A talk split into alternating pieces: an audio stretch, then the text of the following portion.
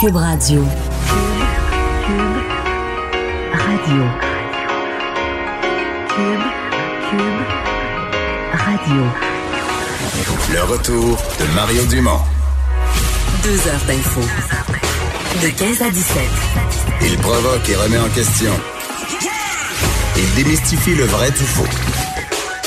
Mario Dumont et Vincent Dessureau. Le retour de Mario Dumont. Bon après-midi tout le monde, bienvenue à l'émission, bienvenue à Cube Radio. Bonjour Vincent. Salut Mario, ça va bien? Oui, ça va bien. Bon. Les premiers petits brins de neige qui tombent, j'ai assisté, je pense, au tout premier en, en marchant vers ici. Ça suit euh, ce qui était prévu, là. Oui, vraiment, vraiment. Euh, c'est pas fini. Non. On va en avoir un petit peu plus que les brins euh, en zigzag qui tombent à l'heure actuelle. Oui, ça dépend. En fait, ça va quand même grandement varier dépendamment d'où on se trouve, là, cette, euh, cette chute de neige. À Montréal, on parle de 15 cm. Là, donc ça Parce qu'une partie, en fait, va tomber en pluie. Là. Exact. Donc, au début, ce sera des, des, des précipitations mixtes. Ensuite, ça va se changer en neige. Je vous disais, on devrait dépasser les 15 cm pour ce qui est de Montréal. Euh, et ça va quand même peut-être varier dépendamment de la partie de masse d'air plus chaude là, qui va faire qu'on sait pas trop. Alors, ça pourrait être des surprises euh, vers le bas ou vers le haut pour la quantité de neige pour Montréal. Euh, par contre, il y a des endroits au Québec où là, euh, c'est- pas mal là, parce qu'on parle de 45 cm, peut-être même un peu plus à certains endroits. Genre en montagne dans Charlevoix, là, où il y en a toujours un petit peu plus. En fait, là, certains secteurs, là, où t'as- quand même pour dire pour euh, les, les quantités au- autour de 35, 45, le l'Outaouais, l'Anodière, Laurentide, le Bas-Saint-Laurent, la Gaspésie, euh, c'est vous qui devrez avoir les, les quantités les plus impressionnantes euh, de, de neige. C'est un système quand même important là, qui est arrivé du Colorado, qui a pris de l'humidité du golfe du Mexique et qui s'est euh, qui s'est craqué un petit peu plus que ce qui était prévu dans les derniers jours. Alors, euh, ce sera également poussé par des rafales de vent même assez fortes. Alors, on peut prévoir de la poudrerie, évidemment, dans les coins où la neige, où il fera assez froid. Alors, euh, à surveiller des conditions routières difficiles, particulièrement demain matin, sur bien des secteurs. Ouais, et il y en a jusqu'à demain, une bonne partie de la journée. En fait, dans l'est du Québec, c'est même jusqu'à dans une Hey. autre nuit, jusqu'à Ouais, vendredi plus on se déplace vers l'est, plus ce sera là. À Montréal, ça va commencer là, donc euh, ce soir, mais en général, le gros, ce sera demain pour une grande partie du Québec. Vincent, il faut continuer à parler des blocus parce que, bon, hier, à pareille heure, il y avait injonction demandant aux gens de Kanawake de libérer euh, les voies. Ben, ils ont fait exactement le contraire aujourd'hui. Oui, et euh, on en parlait hier, tu, tu soulevais le, le point comme quoi on devrait pas se- ça devrait pas se régler rapidement là, ce, blocus à Kanawake euh, et euh, ben aujourd'hui on a compris que ça allait probablement être long. Euh, donc deux points importants sur cette sur cette barricade. Premier point étant que la barricade a été renforcée là, donc dans les dernières heures, on a vu donc des bon des gens aller installer du des chargements de roches là, sur les rails. Kenneth Deere, le secrétaire de la branche de Kanawake de la nation Mohawk, qui a expliqué que on n'avait pas encore vu physiquement l'injonction euh, et qu'il prenait des précautions face à une intervention policière. Le grand chef de Kanawake, Joseph Norton, qui a dit que c'était regrettable cette euh, cette injonction et que euh, et du côté des peacekeepers, on sait ils ne vont pas faire respecter cette injonction. Alors qui va le faire? Ben ça on ne le sait toujours pas. D'ailleurs le grand chef Norton expliquait que les bon nos, nos, nos gens doivent savoir que cette injonction ne sera pas, mise en œuvre sur ce territoire et il est embarqué sur le dossier des changements climatiques. Hein, euh, le chef Norton en disant le premier ministre et tous les politiciens doivent comprendre que ce n'est pas seulement une problématique autochtone, mais aussi pour des millions de gens de partout qui sont inquiets face au changement climatique. Ouais. Alors c'est peut-être dans le but de rallier euh, Mhm. là, certaines personnes qui pourraient se joindre. Mais quand tu regardes les barricades, as-tu des signaux là, que, disons, par exemple, je te donne ça comme ça. Est-ce que tu as l'impression que les Mohawks ont complètement arrêté eux, la consommation de pétrole? Euh, C'est pas la première chose qui frappe quand on regarde les barricades puis les véhicules qui circulent Je autour. veux dire que les, les pick-up sont pas électriques, là, Ouais. les gros pick-up. Puis je leur reproche pas, là. Ils ont le droit d'avoir le véhicule, puis je connais pas leur loisir, puis peut-être c'est du monde qui vont à chasse, c'est bien correct. Mais je veux dire, euh, d'après moi, ils en moyenne, euh, par habitant, ils consomment pas moins de pétrole que la moyenne des, des, des, des- des habitants du Québec, là. Bon, et euh, est-ce qu'ils sont armés? Ça, c'est une question quand même d'importance dans les Mais ça, dernières- c'est une déclaration incroyable de François Legault, là, que j'ai encore peine à, à mesurer. Là. Bon, ben, je vais vous faire entendre le premier ministre qui s'est adressé tantôt aux médias pour euh, expliquer un peu pourquoi on n'avait pas, euh, on n'a pas intervenu, on n'est pas intervenu encore pour dé, pour bon, bon, pour faire débloquer ou pour pousser là à ce qu'on rouvre dans ce secteur-là. Et il explique que des informations de la sûreté du Québec, euh, bon, euh, portent à croire qu'il y a des individus sur place à Kanawake qui sont euh, équipés d'armes d'assaut des AK-47. Je vais vous faire entendre un extrait de François Legault qui parle de ça. Non, pas du tout, parce que on a euh, effectivement des renseignements euh, qui euh, nous confirment qu'il y a des armes, des AK-47 pour les nommer, et donc des armes très dangereuses. Donc actuellement, on essaie de trouver quelqu'un pour signifier l'injonction. La SQ travaille sur un plan pour euh, démanteler les barricades. Ils parlent avec euh, les peacekeepers, mais évidemment, là, il y a des gens qui sont armés, puis c'est très délicat. Bon. Des AK-47, carrément. On en mode sur les images, je peux pas dire que j'ai vu ça. Non. Mais ils auraient des informations comme quoi il y a des gens Écoute, qui sont armés d'AK-47. Je, je ne sais pas quoi penser. Euh, D'abord, on, on se comprend que c'est du François Legault. Probablement qu'un autre premier ministre n'aurait pas dit ça. Fait que c'est sûr que la première réaction, c'est de dire ça se dit pas là. Tu sais, une situation de tension, on le sait, tout le monde le sait que la police, que la Sûreté du Québec débarquera pas là. Euh, puis, je veux dire, es-tu vraiment quelqu'un qui, ça va être la guerre, là. S'il débarque, là, ça, ça va être la guerre, là. Ça va tirer du gun, ça va être, euh, donc est-ce que quelqu'un, est-ce qu'on veut ça? Donc, mais là, d'aller dire ça, de l'autre côté, je me dis, euh, ça la, une nouvelle politique qu'une partie de la population veut, de dire, regarde là, on va y nommer les affaires, puis on va dire les choses telles qu'elles sont, puis la population a le droit de savoir, puis le vrai portrait de situation, puis Mais c'est sûr que pour lui, euh, s'il se le fait demander toujours pourquoi vous avez dit là, que vous fallait agir, puis là, on n'agit pas, ben il va dire ouais, mais là, c'est qu'on sont armés d'armes d'assaut, là. ça soulève quand même une autre question, c'est de dire, OK, mais... mais tu n'as-tu n'as-tu bien d'autres groupes, communautés au Québec qui sont plus équipés, qui font peur au gouvernement, là? Puis on fait-tu bien, tu sais, y a-tu d'autres gens qui ont le droit, est-ce que les gens d'un village, quelque part, euh, je sais pas moi, dans le Binière ou des gens faire un dans- blocus avec des armes d'assaut sans qu'il y ait une intervention. En fait, on verrait le- le- euh, souvent il va y avoir effectivement euh, pas nécessairement d'intervention sur le coup par prudence, mais il va y avoir le SWAT puis euh, le véhicule blindé de la sûreté du Québec là, qu'on voit pas là-bas. là. Ouais. Mais disons que c'est une. euh, c'est c'est une, que c'est une déclaration qui est, qui est étonnante, là, unique euh, en, en la matière. Qui réfléchit, je suppose. Je pense pas qu'il ait juste lancé Ben, ça. je suis même pas capable ce de que tu te demandes. Je suis pas certain. Je suis pas certain. Est-ce qu'il le dit spontanément? Puis, tu sais, des fois, on se dit quelque chose d'aussi gros, inacceptable à la fois. Ben, on, on- on a été habitué à dire tu dis pas ça. Chut, on, on dit pas ça. Mais peut-être des fois que c'est en disant, en nommant les choses qui se met les, les- les principaux responsables sur la défensive, là, peut-être que ceux qui sont propriétaires de K-47 à, à Kanawake euh, se retrouvent un peu, euh, tu sais, comme, comme, dire, on a le modèle de l'arme, là. Donc, je suppose que si, euh, si cette information-là est juste parce qu'on a quand même identifié clairement l'arme d'assaut, là. Non, mais c'est c'est fort possible que. Écoute, le premier ministre a accès à du renseignement, les renseignements que la Sûreté du Québec a. les- le premier ministre a accès à tous les renseignements, là. Secrets, confidentiels, euh, obtenus, euh, peu importe par quel moyen d'enquête. Donc, on est porté à croire qu'il n'a pas, pas lancé ça comme ça, que c'est vrai. C'est pas, pour moi, c'est pas tellement ça l'enjeu. L'enjeu, c'est est-ce que ça se dit? Jetant de l'huile sur le feu, augmentant la tension de la situation? Ou est-ce que ça se dit pas? Dans lequel cas, ben, en même temps, tu, tu caches, tu caches tes vrais motifs à la population, puis tu caches une partie de la réalité. Parce que Justin Trudeau n'aime pas ça, les armes d'assaut, là? Non. non. Bon. Justin Trudeau n'aime pas les conflits en général. Non. Il même pas les gens qui parlent un peu sûr. fort. Euh, Euh, ben- pendant ce temps-là, à Tiendinaga, euh, c'est des scènes écoute, qu'on a présentées. J'étais avec Emmanuel Latraverse. On- C'était notre blog politique, mais évidemment, la réalisatrice a des images en direct d'un train qui passe à, je te le raconte comme c'est arrivé à TV. Elle dit, il y a un train qui passe à Tiendinaga, puis il y a un Facebook, les, les- les manifestants diffusent un Facebook Live. Moi, elle me le dit dans l'oreille, je, je vais le mettre dans le- le- le- la, la boîte de côté. Fait que moi, je dis ça à Emmanuel. Là, à un moment donné, on voit bien qu'il y a comme quelqu'un qui lance un morceau de bois. Tu sais, qui lance du bois sur le train. un petit morceau de bois ou une palette de bois brise pas un train en métal. Là, Là, tu te rends compte que le bois, non, il lance pas sur le train, il lance dans Sous un le feu. train. Mais dans un Dans- feu qui est allumé. Il alimente, il met du bois dans un feu. Le feu qui prend de l'ampleur, pendant que le train passe, tout à coup, le feu est rendu en dessous du train. Ça a été... Euh, ben, je, vous, je, vous écoutais, moi, en direct, puis honnêtement, ça mon nom, on se, on se demandait vraiment ce qui allait se passer, arrive, parce ouais. que le train s'est immobilisé.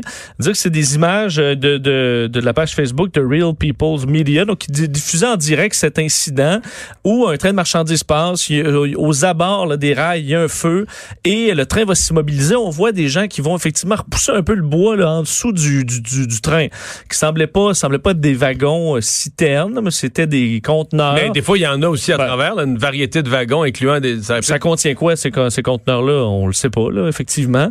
Euh, et les policiers étaient de l'autre côté. Ça compliquait un peu la, la, la, la, scène parce que tu te trouvais avec des manifestants d'un côté et de l'autre côté du train de marchandises, tu as les policiers, mais qui ne pouvaient pas vraiment intervenir par sécurité parce qu'il y a un train qui là, vient de s'arrêter, mais quand est-ce qu'il va repartir? Et finalement, ce sont les autorités de l'autre côté qui ont, euh, probablement avec des extincteurs, où ils ont réussi à, en, en, en, en injectant, en envoyant de l'eau par en dessous du, du train, à éteindre le feu et le, le, le, le, train qui a pu repartir. On montre quand même que là, il y a, une hausse de tension là, parce qu'on essaie de bloquer. Puis là, il y a un autre train qui est passé plus tard en journée. Oui, d'ailleurs, il y a des manifestants là... qui euh, ont tenté de, de, bloquer le train en étant se plaçant sur les rails. Mais Debout, le train ne s'est pas, ne s'est pas stoppé, ne s'est pas arrêté. Alors, les manifestants qui ont dû se tasser au dernier moment. Alors, on est dans des scènes quand même assez, euh, assez risquées là, présentement.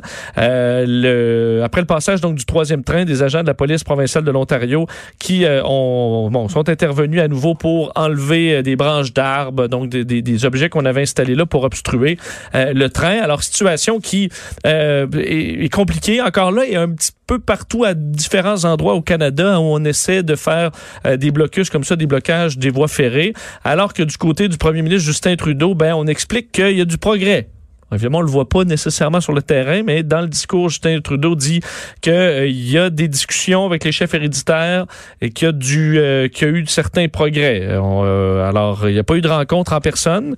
Ça, on le sait, mais il y aura un certain progrès. D'ailleurs, je vais vous faire entendre un extrait de Justin Trudeau qui s'est adressé brièvement aux médias aujourd'hui. Nous, nous euh, suivons cette situation de près, mais c'est pas une juridiction fédérale. Nous avons énormément confiance et dans la SQ euh, et dans euh, la, la, communauté pour euh, régler leurs propres choses, mais nous allons être là mais pour... Mais c'est les Premières Nations, monsieur Bon, alors évidemment, il réagissait à la. Est-ce que à Kanawaki, qui devait intervenir là? Est-ce que le fédéral devrait intervenir? Et euh, pour Justin Trudeau, ben c'est c'est le provincial et les peacekeepers qui devraient s'en occuper. Alors, je sais pas si ça ouais. lave un peu les mains. Mais le, le, négociateur du gouvernement, on a l'impression que c'est devenu l'ancien député néo-démocrate de cette région de la Colombie-Britannique, Nathan Cullen, qui avait déjà été même un candidat à la chefferie du Parti néo-démocrate. Euh, c'est lui qui fait le rapport. Puis quand M. Trudeau parlait aujourd'hui de progrès, ça semble être via ce négociateur et non personne de son, personne de son gouvernement là, qui semble être... Euh, au plus haut niveau des négociations. Et euh, évidemment, il y a des conséquences, euh, entre autres, du côté de, euh, de produits forestiers résolus. Là. Donc, on a annoncé qu'après 21 jours euh, bon, de, de, problèmes sur, les, euh, sur, sur le réseau ferroviaire canadien, mais il y a des conséquences, de sorte qu'au Saguenay-Lac-Saint-Jean, 167 travailleurs sont touchés par un arrêt de production, donc pour une durée indéterminée. C'est à la papetière de Dolbeau-Mistassini. À partir de lundi, tout simplement parce que on, les, les entrepôts sont pleins à pleine capacité et on ne peut pas livrer, entre autres, des rouleaux de papier aux clients. Alors, on est obligé euh, d'arrêter la production là-bas. Euh, résolu, ben, déjà cessé des, ces opérations dans deux usines à Sainte-Terre. On en parlait plus tôt cette semaine. Et sa scierie de Comtois à Lebel-sur-Quivillon. Alors, c'est 200 travailleurs de ce côté-là. Quand même des familles qui, là, euh, veut, pas écope de ce, de ce conflit. Euh, même chose pour GNL Québec où il y a des, des inquiétudes par rapport à ce projet. Euh, GNL Québec, donc projet d'exportation de gaz naturel liquéfié. Selon le gouvernement Legault, la situation actuelle pourrait mettre en péril euh, le projet, étant donné qu'on a besoin de plusieurs milliards de dollars de capitaux privés et que la situation peut être inquiétante. C'est le discours du moins du ministre de l'Énergie, Jonathan Julien. Mais le ministre Fitzgibbon qui a dit la même chose ce matin et qui amenait un point intéressant parce qu'il disait, nous, on regarde des projets comme Tech Frontier d'un point de vue strictement canadien. Mais souvent, des projets, quand on dit des investissements de 20 milliards, là, le capital n'est pas tout canadien. Il y a du capital, c'est tellement d'argent, il y a du capital étranger, des investisseurs américains ou même européens. Alors là, l'investisseur de l'étranger qui regarde ça, qui dit au Canada, là, les trains circulent plus. euh, bon, tout ça pour un projet de pipeline, tout est bloqué, tous les projets, le gouvernement euh, ose plus dire qu'il est en faveur euh, d'un projet, même un projet qui a toutes les autorisations. On n'est pas sûr qu'il va se réaliser au nom de l'environnement ou des autochtones ou d'autres choses. T'es-tu sûr que tu vas encore investir au Canada? C'est un peu ça. T'es-tu sûr que tu vas mettre tes milliards dans un projet? Puis là, tu vas commencer à construire des tuyaux. Puis, là, à mi-chemin, il va y avoir des manifestants. Puis un va s'enchaîner après un arbre. Puis un autre va s'enchaîner une patte après un tuyau. Puis là, finalement, le, Le gouvernement va laisser les choses aller ou dans un Puis là, malaise. Toi, euh, toi, tu vas avoir des, t'as des milliards qui sont investis. T'as des, des, des travaux à mi-chemin. Puis là, ben, ça aboutira jamais. Puis ça finira jamais.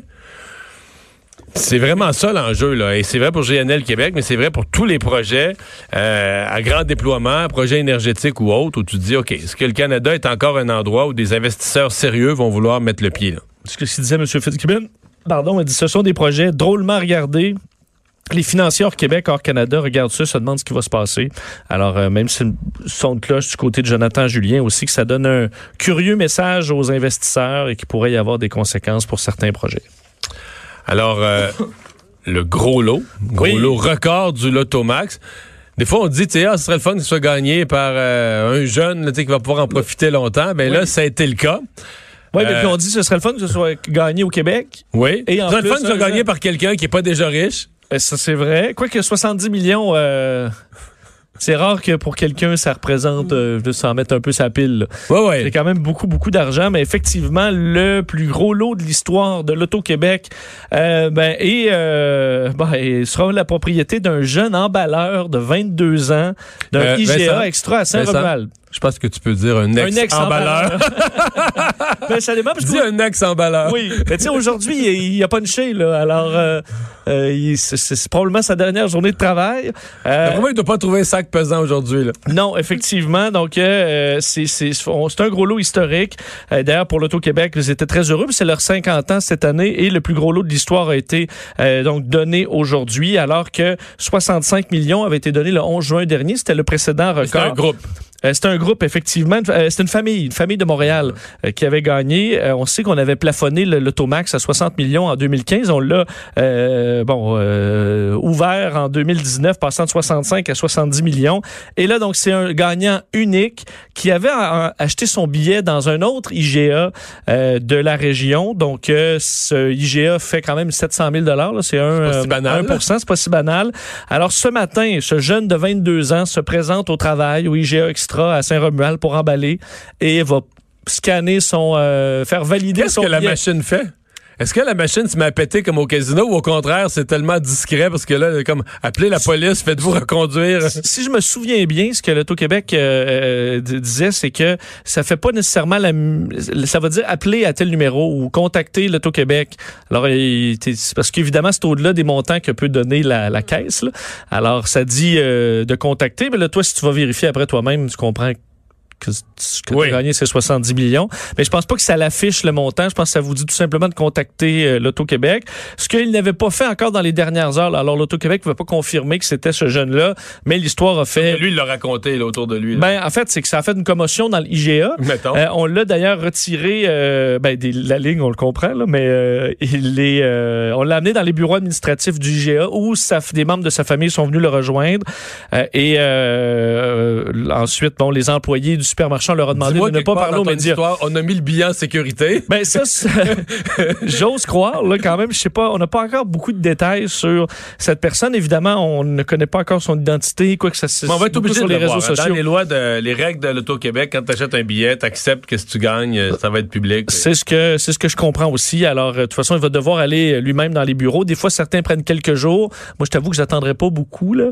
Euh, mais euh, Ben, c'est qui? Prendras au moins les démarches. Faut que tu places ça quelque part rapidement. Ben non, mais tu vas le valider chez chez l'Auto-Québec. Ouais. Tu feras les démarches après. ouais. Ils t'attendent pas avec le chèque en dedans de 5 secondes, là, mais euh, parce que ma peur, ce serait de perdre mon, mon billet. Je comprends qu'après, tu peux remonter, mais bon. Alors, évidemment, je voyais dans la région de Québec, euh, Chaudière-Appalaches. Moi, c'est la nuit. C'est le sujet de conversation aujourd'hui. Moi, c'est la nuit, là. Qu'est-ce que tu veux dire? Mais je veux dire, euh, je dormirais, mettons, il l'aurait dans mon oreiller. ouais, mais tu peux sûrement te rendre avant de dormir. là. ouais, OK. dans les bureaux. Mais évidemment, c'est le- c'est euh, écoute, c'est un des sujets qui fait le plus jaser dans la région de Québec et euh, je veux dire Appalaches. Euh, tout le Ouais, monde se demande Québec qu'est-ce qu'il qu'est-ce qu'il ferait avec ce montant-là. Est-ce que je, est-ce que je le connais? Est-ce que tu le fils à quelqu'un qu'on connaît à, à Saint-Romuald? Alors, Évidemment, euh, on a pas fini de parler de ce jeune homme. Et je disais, il va aller fêter ça au Dagobert à Québec, mais il peut l'acheter le Dagobert là, pour faire son euh, pour faire son il pas, rester être pogné, encore pas euh, être pogné avec toutes sortes de monde tannant qui vont l'écœurer, qui vont y parler. Tu, tu mets effectivement. Mais ta liste d'invités autorisés. on souhaite tous, puis vous voyez, la majorité des, des gens disaient, tu sais, on espère que c'est un jeune homme qui va être sérieux, puis qui va, sais, pas tout flamber, mais Toi, si t'avais eu 70 millions à 22 ans, t'aurais-tu été sérieux? je sais pas, mais je me dis, mais admettons que tu l'échappes là, complètement, là, ben peut-être qu'il t'en reste 50 là, après quand tu redeviens sérieux. Alors, euh, Ouais, c'est ça. Moi, ça, ça aurait été plus ça. À quel âge je serais redevenu sérieux? Là? Ouais. Ouais. t'es pas obligé de devenir complètement sérieux, mais il faut dire que c'est des montants, 70 millions euh, clairs, c'est énormément d'argent, là. Ben, c'est-à-dire que moi, si si je gagnais 70 millions, ça serait 30-30-10. T'en donnes Avec- 30? non, avec- non, non, non, non. Wow. non, non, mais avec 30, Oui. avec 30, j'investis vraiment dans plusieurs compagnies, dans différents secteurs, tout ça. Puis en même temps, ça va me faire mes mon, Parce que tu veux une job, tu veux travailler dans la vie, là. Ouais. Fait que, tu sais, tu- des compagnies que tu vas surveiller, avec des, t'associes avec des jeunes qui ont des bonnes idées, puis Mhm. même s'il y en a une qui marche pas dans le lot, ben, tu sais, tu perds ça, mais tu t'en, fait que ça, j'investirais. Oui. 30. Un autre 30, je me partirais carrément une rente de dire, bon, ben, je m'en prends avec les, les rendements, le temps par année que je vais me prendre, c'est comme pour base pour vivre. Oui. Là, tu vas me dire, il reste 10, Oui. juste pour m'amuser. Ça, c'est le dépense, mettons, dans la première année ou le premier. Faire des cadeaux, faire des voyages, amener du monde en voyage, faire des surprises à plein de monde. Fait, tout ça qui me demanderont rien. OK. Ben, il n'y a pas une partie déjà, je veux dire, tes enfants. Non, oui, c'est Ça- ça, tout ça que ça les inclut, là. Fait que ton- tes enfants ils peuvent juste vouloir une petite partie de ton 10 millions qui Ben te reste. 10 millions. Moi, je pensais que tu allais diviser un. ça en deux. Tu dis, j'en donne 35 là, à tout le monde autour de moi. Puis après ça, l'autre. Oui, je te raconte ma vie, puis tu me fais passer pour un cheap. Non, mais je sais pas. j'imagine- Mettons, être ton fils, tu gagnes 70 millions, puis tu m'en donnes euh, 500 000. Je vais être Ben, un peu déçu. Il y aura l'héritage un jour, là. Ouais. Ben là, franchement. Ah, peut-être, t'as raison. Je vais y repenser. C'est bon, on en, on en reparlera. Ça, ça, c'est de quoi? bons conseils, ça. Sais-tu quoi? T'achètes pas de billets. Aucun. Ah bon? On parle dans le vide. On parle dans le vide, pas à peu près. Euh, parlons du coronavirus. Euh, ouais, ça, c'est euh, c'est moins drôle. D'abord, il y a un cas de plus euh, au, au Canada. Il y a un cas de plus au Québec, mais une Québécoise qui est pas ici. Là. Effectivement, nouveau cas en Ontario confirmé du COVID-19. Donc, une femme d'une soixantaine d'années qui s'est présentée dans des, au, au service d'urgence du Centre des sciences de la santé Sunnybrook, euh, donc à Toronto. Euh, c'est une, euh, c'était le 24 février, donc un petit peu plus tôt cette semaine. Elle a voyagé en Iran. Elle revient de l'Iran. Euh, c'est euh, bon et on a confirmé la présence euh, du COVID-19 dans son cas. Alors, elle a été renvoyée chez elle en quarantaine, euh, évidemment, à son, à son domicile depuis euh, lundi. Alors, on s'engage à rechercher du côté des autorités de santé publique de Toronto, évidemment, tout le monde qu'elle aurait pu côtoyer dans les derniers jours. Alors, euh, c'est une, c'est le travail qui est en cours présentement. Alors, est-ce qu'il y aura d'autres cas qui vont ressortir à Toronto? Euh, on verra. Pour ce qui est de Manon Trudel, tu le disais, c'est la femme de, on se souvient de Julien Bergeron, là, un couple qui a passé euh, les deux semaines sur le Diamond Princess et qui était bien découragé de la situation et d'apprendre, alors qu'on évacuait les Canadiens, que lui, Julien Bergeron, était porteur du coronavirus, mais Manon Trudel, non. Alors mais que on, ça paraissait on, comme était, incroyable. on était étonnés, c'est ça, parce qu'ils vivent ensemble dans une quasiment une cellule de prison, là, tu sais, une, une chambre de, de bateau de Ils croisière. parlaient souvent, ils vous ont parlé à LCN, étaient très, très Collés proches, un sur la tête un sur l'autre. Eh bien, finalement, Manon Trudel euh, a, bon, aurait contracté le COVID-19. C'est ce que sa sœur euh, a euh, bon, révélé sur une publication Facebook, comme quoi elle avait finalement euh, contracté entre le 17 et le 21 février la maladie sur le Diamond Princess. Alors, euh, bon, les deux sont atteints. Évidemment, ça les a, ça leur- ils sont traités présentement euh, au Japon directement. dans Le des hôpitaux différents. Exact. Notamment parce que lui, il semble plus mal en point. On dit qu'il est sur la pente, remonte, il remonte la pente, sur la bonne pente, mais il a goûté le double pneumonie. Puis, euh, Et euh, ça amène une réflexion, évidemment, sur euh, la possible le- le- l'état pandémique au Canada, euh, enfin dans le reste du monde, évidemment, parce que la situation commence à, on dirait, dégénérer à certains endroits. Euh, D'ailleurs, dans les consignes pour le personnel de la santé au Québec, en fait, puis je voyais aux États-Unis aussi, c'était c'est ce qu'on ajoute aujourd'hui. La barbe est proscrite maintenant pour le personnel de la santé en raison du COVID-19. C'est ce que les autorités de santé publique ont euh, dit aujourd'hui. là, le- le- donc, euh, s'il y avait des cas, dès qu'il y aurait des cas ici, il faudrait que tous les employés du réseau de la santé concernés ou dans des, des- des établissements concernés se rasent au complet. Ben, on dit là euh, dans les, les, les- les- bon pour ce qui est des professionnels de la santé, incluant les médecins, rasés en tout temps pour cette période d'épidémie, là, pour le port efficace des masques de protection. Alors c'est dans le contexte mondial là, de l'épidémie de Covid-19.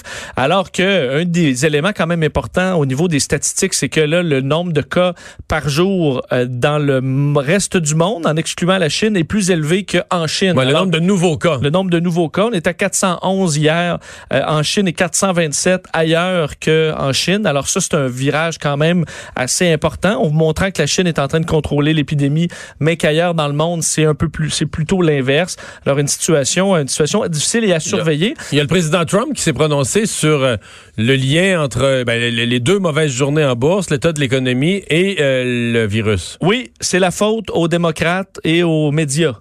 Bon. Bon.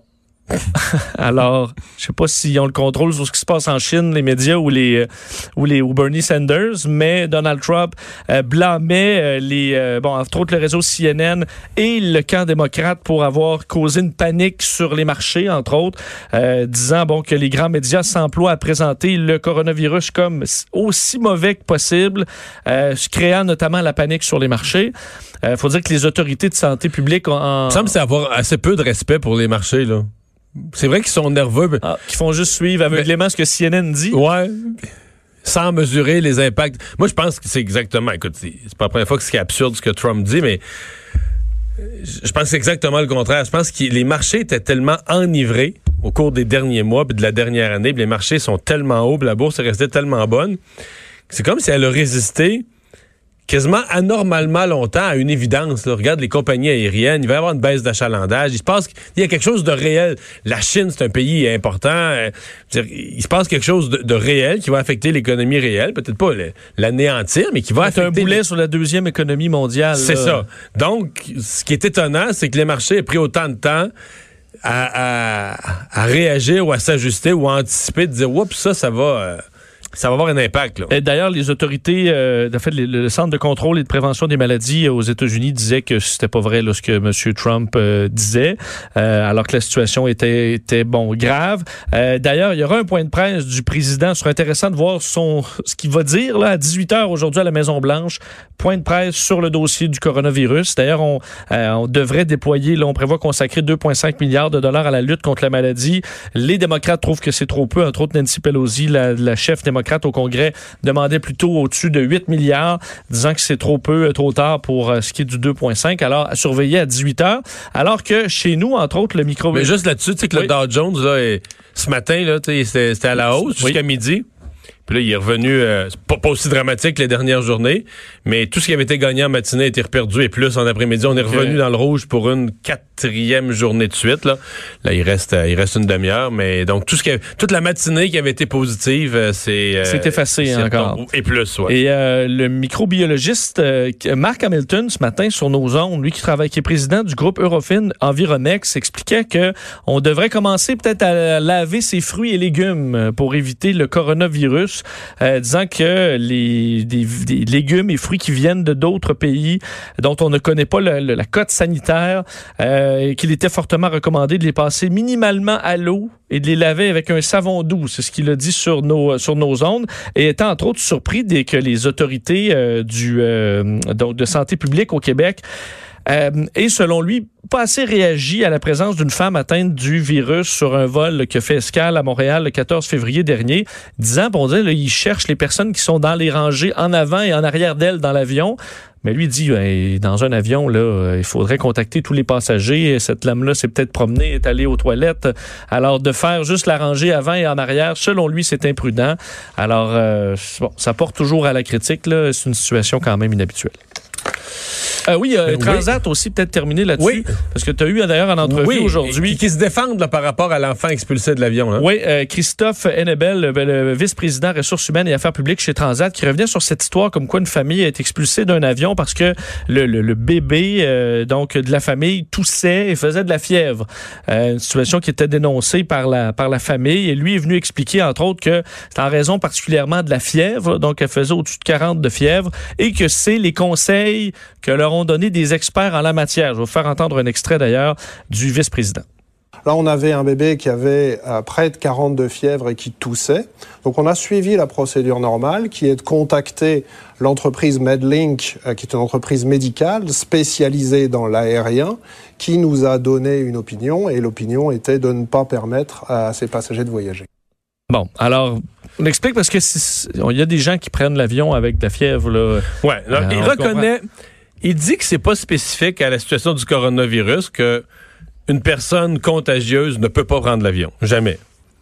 Mais il reconnaît que s'il n'y avait pas le virus dans l'air, dans la discussion publique dans les dernières semaines, jamais les passagers auraient capoté. Donc il reconnaît que les passagers ont capoté pas pour rien, mais que pour une raison qui n'a pas rapport. Mais il dit une fois que les passagers s'en plaignent, il dit nous, la procédure est claire. faut qu'on fasse la vérification, on prend la température, euh, l'enfant fait de la fièvre, on consulte notre compagnie là, qui a nommé Medlink, je sais pas Ouais. quoi, une compagnie médicale qui conseille les compagnies d'aviation, et ils nous disent faut expulser la, la famille, faut expulser ces gens-là. Euh, en, en rappelant, puis ça va plus loin que parce qu'ils ont été, je pense, parce que c'est un bébé, puis ils ont été médiatisés, ils ont été remboursés. là. Mais si toi, ça t'arrive, tu réserves un billet d'avion, mettons, en, en octobre dernier. Tu prends l'avion demain, puis là, entre-temps, tu savais pas en octobre là, que- comment t'allais filer. Demain, tu fais de la fièvre, tu vas prendre l'avion, quelqu'un s'en plaint, il vérifie, tu perds ton billet. T'as payé ton billet 1200 piastres, tu le perds. OK. Pas de le remboursement n'est pas euh, prévu. Là, on dit qu'ils l'ont fait pour des raisons un peu humanitaires, vu que c'était un bébé, les parents et tout ça. Mais donc, je suis étonné de ça, là, mais c'est notre responsabilité. Moindrement que tu fais, surtout avec de la fièvre. Le, le- le critère, c'est plus la fièvre que la toux. Si tu fais de la fièvre, que tu vas prendre l'avion, tu as le devoir d'aller voir un médecin pour faire confirmer que c'est pas contagieux. Ça. Si le médecin te confirme que c'est con- t'es contagieux, là, euh, t'es fait. Là. Soit que tu fais, soit que tu mets en compagnie d'aviation puis tu t'essayes. Tu prends un bain d'eau glacée avant de baisser ta ouais. fièvre. On s'entend que la majorité du temps, on va pas se rendre compte que tu as de la fièvre là, quand tu embarques Ben, dans si, un avion. fais, si tu fais 2 degrés de fièvre, oui, là, tu files pas. euh, veut dire, tu sais, t'es- t'as- Bon, c'est- Mais là, c'est les gens sont peut-être plus à l'affût, là, mais veux j'ai vu du monde qui n'ont pas l'air. Euh, tu reviens du sud, là. Ah, tu sais, les gens- autres le sauront pas. Oui. Non, mais toi-même, tu Ben le oui, sais. toi, tu le Ah, tu non, mais ouais. c'est ça. Mais je veux dire, comment l'employé se rend compte Non, non, que si tu fais fièvre, tu fais poker face, ouais. tu t'enfermes pas dans une petite couverte en tremblant. revenir du sud, là, dans des tout inclus, puis il était pas là un peu, là. Oui. Aussi. Avec la Et, et tourista. ça passait, là. Peut-être dire, parce que Medlink, je- ça, me, ça me sonnait une cloche, c'est que, euh, si je me trompe pas, pour avoir vu un documentaire sur cette entreprise-là, c'est, ils ont un, un- un quartier général euh, aux, aux États-Unis et les avions en vol autant qu'au sol, peuvent demander une expertise à des médecins qui sont là toujours constamment. Et entre autres, c'est là qu'ils décident si un avion doit rebourser chemin en raison d'une urgence Ou médicale poser- ou pas, euh, d'urgence, ou si, au contraire, ils peuvent On tout simplement attendre. on et on- à destination. on alors, c'est ce genre de service qu'offre euh, l'entreprise. Euh, finalement, on a euh, le, le Desjardins qui a rendu public dans ses bilans un peu la, la- le niveau de la perte euh, de ses euh, fuites de renseignements, en fait, de la fuite totale à peu près des, des renseignements sur les clients. Oui, c'est énorme quand même la facture pour euh, le mouvement des jardins selon euh, des chiffres dévoilés hier, elle a fait de, de, de- dévoilés aujourd'hui alors qu'on dressait le bilan là, de la dernière année. Euh, c'est 108 millions de dollars euh, que le- le- ça coûte.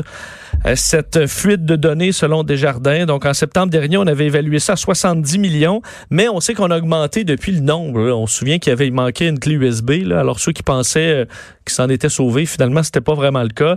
Alors, évidemment, des frais reliés, euh, à, entre autres, aux services de protection, aux ententes de protection avec les firmes de crédit, les avocats, les firmes d'experts.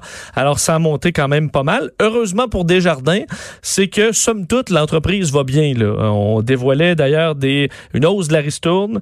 Euh, on a enregistré des excédents de plus de 2 milliards de dollars en 2019, augmentation donc de 11% par rapport à euh, l'année précédente. Alors, on a vendu, faut dire, entre autres, certains portefeuilles, alors qui ont permis de, euh, de mettre un peu d'argent de côté pour Desjardins, mais la facture pour la fuite de données est quand même imposante. Merci. On va aller à la pause. On va parler au retour du nouvel accord euh, Canada-États-Unis-Mexique. Le Bloc québécois va finalement voter pour parce qu'il considère en être arrivé à une entente avec le gouvernement pour améliorer la protection du secteur de l'aluminium. Le retour de Mario Dumont. Joignez-vous à la discussion. Appelez ou textez 187 Cube Radio. 1877 827 2346.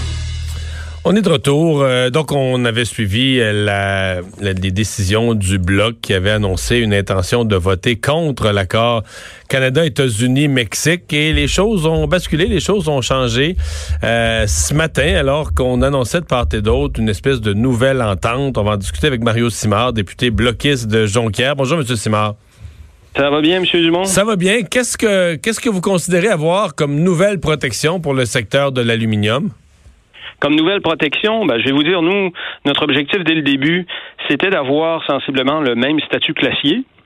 Et euh, ben, ce qui s'est avéré après des tractations, des négociations, et surtout, euh, je pense que ce qui a fait changer les choses, c'est une forte mobilisation régionale.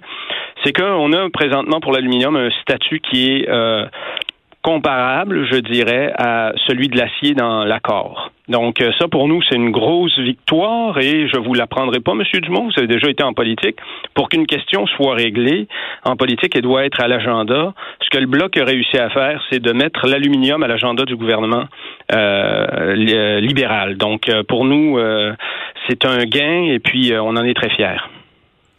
Donc, est-ce que, parce qu'on on avait dit l'accord a été négocié avec le Mexique, avec les États-Unis. On peut pas. Les négociations finales ont été difficiles il y a quelques mois. On peut pas rouvrir un accord. Est-ce que vous me dites que vous avez fait rouvrir l'accord au complet, ou est-ce que ce sont des dispositions, des clarifications, des, des, des il faut faire la distinction entre deux choses. Et puis, euh, je, je, je, répète cette chose-là depuis le début.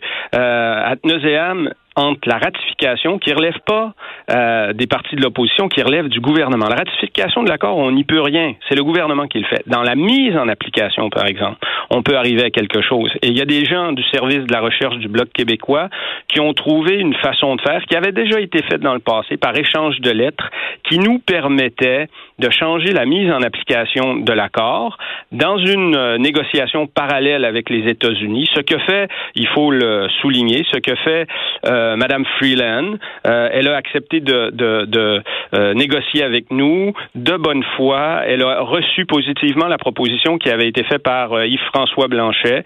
elle nous est arrivée avec un accord qui nous convenait et qui convenait aussi aux différents partenaires qu'on avait là-dedans, là, qui les syndicats, qui certains représentations, représentants de l'industrie de l'aluminium. Donc, à la fin, eh ben, on arrive avec un mécanisme qui permet de vérifier s'il y aura du dumping d'aluminium euh, fait via la Chine ou d'autres pays par le Mexique. Et euh, si ça s'avère qu'il y a du dumping d'aluminium, eh ben on aura le même statut que l'acier, c'est-à-dire que l'aluminium qui entrera au Canada devra être fondu, euh, coulé en qui rentrera en Amérique du Nord, pardon, devra être fondu, coulé en Amérique du Nord. Et ça, c'est un gain significatif pour nous. Ça, paraît quand même étonnant parce que les Mexicains, euh, on disait qu'à la dernière minute, ils avaient cédé sur autre chose, mais que sur ce point-là, ils pouvaient pas céder. Et là, vous dites tout à coup, les Mexicains ont. Le bloc l'a demandé, puis les Mexicains ont cédé là-dessus. C'est comment c'est arrivé? c'est pas de cette façon-là. C'est pas de cette façon-là que ça se fait. C'est-à-dire que dans l'ensemble de l'accord, on peut pas faire. Le Mexique peut pas faire quelque chose qui est illégal au Canada et aux États-Unis. Donc, par l'échange de lettres, euh, l'entrée, je vous dirais, sans droit de douane de l'aluminium au Canada et aux États-Unis, c'est illégal. Donc, par échange de lettres, on vient certifier ce fait-là. Donc, le Mexique ne peut pas faire quelque chose qui est illégal au Canada et aux États-Unis. Donc, de sorte que, d'une certaine façon, on les accule au pied du mur et on va vérifier s'il y a du dumping d'aluminium chez eux et ils devront répondre aux mêmes impératifs qui euh, s'appliquent au Canada et aux États-Unis. Donc, pas de dumping d'aluminium. Et ça, le mécanisme, il sera en place à tous les six mois, il y aura les vérifications. Ça s'est déjà fait par le passé et euh, c'est le c'est le beau de l'affaire, c'est le travail qu'a réussi à faire notre équipe de recherche, qu'a réussi à faire Monsieur euh, Yves-François Blanchet avec Madame Freeland, et puis ça a été très bien reçu par euh, le négociateur américain qui n'apprécie pas non plus euh, le dumping d'aluminium de la Chine. Est-ce qu'on en comprend que cette chose étant réglée, le bloc va se rallier et va voter en faveur de l'accord? Tout à fait. C'était le deal, pardon pour le mot chinois, c'était le deal qu'on avait avec le gouvernement.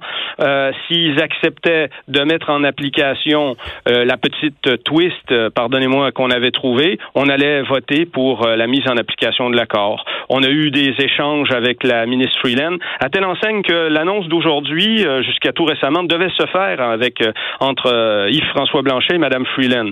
Ça s'est défait à la dernière minute, mais donc clairement pour moi, c'est une victoire qui a été faite. Le gouvernement libéral nous a dit on est dans la perspective de la collaboration. On a vu cette brèche-là entrouverte. On est entré dedans. On a proposé quelque chose. On a eu un gain pour les Québécois. On peut pas être plus content que ça aujourd'hui. Ben, on va suivre tout ça. Merci de nous avoir parlé. Merci beaucoup. Mario Bonne soirée. Simard, le député euh, bloquiste de Jonquière. On va aller à une pause. On va parler culture et sport après. Le retour de Mario Dumont, le seul ancien politicien qui ne vous sortira jamais de cassette. Mario Dumont et Vincent Dessureau. Cube Radio. Et Anaïs est là pour nous parler culture. Bonjour. Bonjour. Et c'est un gros moment dans l'année culturelle au Québec quand le, le Festival d'été à Québec présente sa programmation. Hey, le festival qui a presque ton âge, Mario, 53e édition. Ah oui? 50 Oh. ans, toi, cette année? Tant que ça, le Festival d'été. Ben, Mais c'était pas aussi gros au début. Non, là. non. Non, là, on est rendu à 300 scènes. C'est parce que même moi, mettons mes souvenirs d'enfance du festival d'été, donc ça fait C'était beaucoup un plus peu petit. au-dessus de là. 20 ans, mais je veux dire, tu, sais, tu mettais ta couverture euh, au pigeonnier, puis là, on allait voir euh, euh, et les chaises. là. Ça, c'est longtemps qu'on pouvait apporter de la bière sur les plaines. Oui, des petits que- sandwichs, tout ça, ça, ça a bien changé. Ouais, c'est Ouais. fini ce temps-là. Donc maintenant, on parle de plus de 300 scènes. Toujours la fameuse soirée punk qui est très attendue avec Sublime, Pennywise, Grimmskunk. Une nouveauté cette année.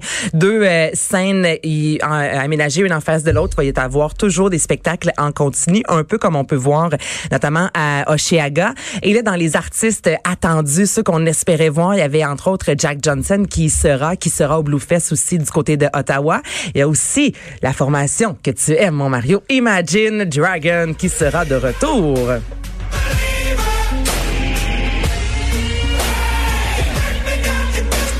Ce fut bref. C'est ça. Oui, mais c'est ça, faut être believer, faut y croire pour retourner, penser que c'était juste un hasard. Parce que Peut-être c'est eux qui attirent le mauvais temps. Ben écoute, là, c'est un orage électrique, Thunder. Hmm. comme ça, Thunder. Et c'était solide l'an passé. Quoi que les images en soi étaient magnifiques, là, la formation qui a quand même essayé de chanter sous la Euh, pluie. J'y étais, là, Donc, j'ai rarement vu une pluie pareille, là. Ah, c'était là, de euh, l'orage. ouais. euh, Et je veux dire, c'est le, le bordel qui, en, qui s'ensuit, là. Tu sais, tu imagines 100 000 personnes qui courent dans tous les sens avec des éclairs, le tonnerre. Là, t'as des enfants aussi, parce que Imagine Dragons, c'est pas juste... Fighters, c'était plus des... euh, Des, des, des Des personnes, adultes, des hein, adultes, là. Mais là, écoute, c'était un beau, euh, tout un, les autobus euh, seront pas prêts, euh, seront pas prêts, c'est pas, c'est un beau, un beau bordel. un, un beau chaos. On Ça, peut reprendre ça à zéro et faire comme si c'était jamais arrivé, là. 11 juillet. Vous pourrez voir aussi la chanteuse Alanis Morissette le 13 juillet. J'ai hâte. Un beau retour pour Anaïs euh, cette année. Mais tu disais que sa nouvelle chanson était plate. Oui, ben moi je l'ancienne, mais j'imagine qu'elle va jouer ses, ses, ses hits. Elle est là. mieux, là. Elle est mieux. Je pense qu'elle sait aussi. Je pense que les fans, euh, ouais, vont vouloir entendre ses plus grands succès comme Ironic. Et euh, Rod Stewart, j'ai choisi la chanson For. En fait, je- j'ai pas choisi, je vais être honnête avec vous. Mario m'a imposé Oui, la mais oui. pièce Forever Young. Ça me qu'on va parle. écouter à l'instant. Oui. Ouais. Je vous invite fortement à aller voir le vidéoclip aussi. Les moyens. Ouais, ça a moins bien vieilli. Mais toi, tu roules comme ça, puis tu, tu sais, dans un champ, puis là, tu, tu te sens jeune. Oui. En écoutant ça. Voilà. OK. Quoi? Euh, c'est pas bien? Non, oui, c'est bien. Oh, c'est bien que la musique te fasse ça. Mais là, tu sais, Mario, que pour cette chanson-là, il a avoué avoir plagié Bob Dylan. Ah oui? Non, oh, je savais que pas oui. ça. Donc là, cette chanson-là est sortie en 1988. Bob Dylan, 1974.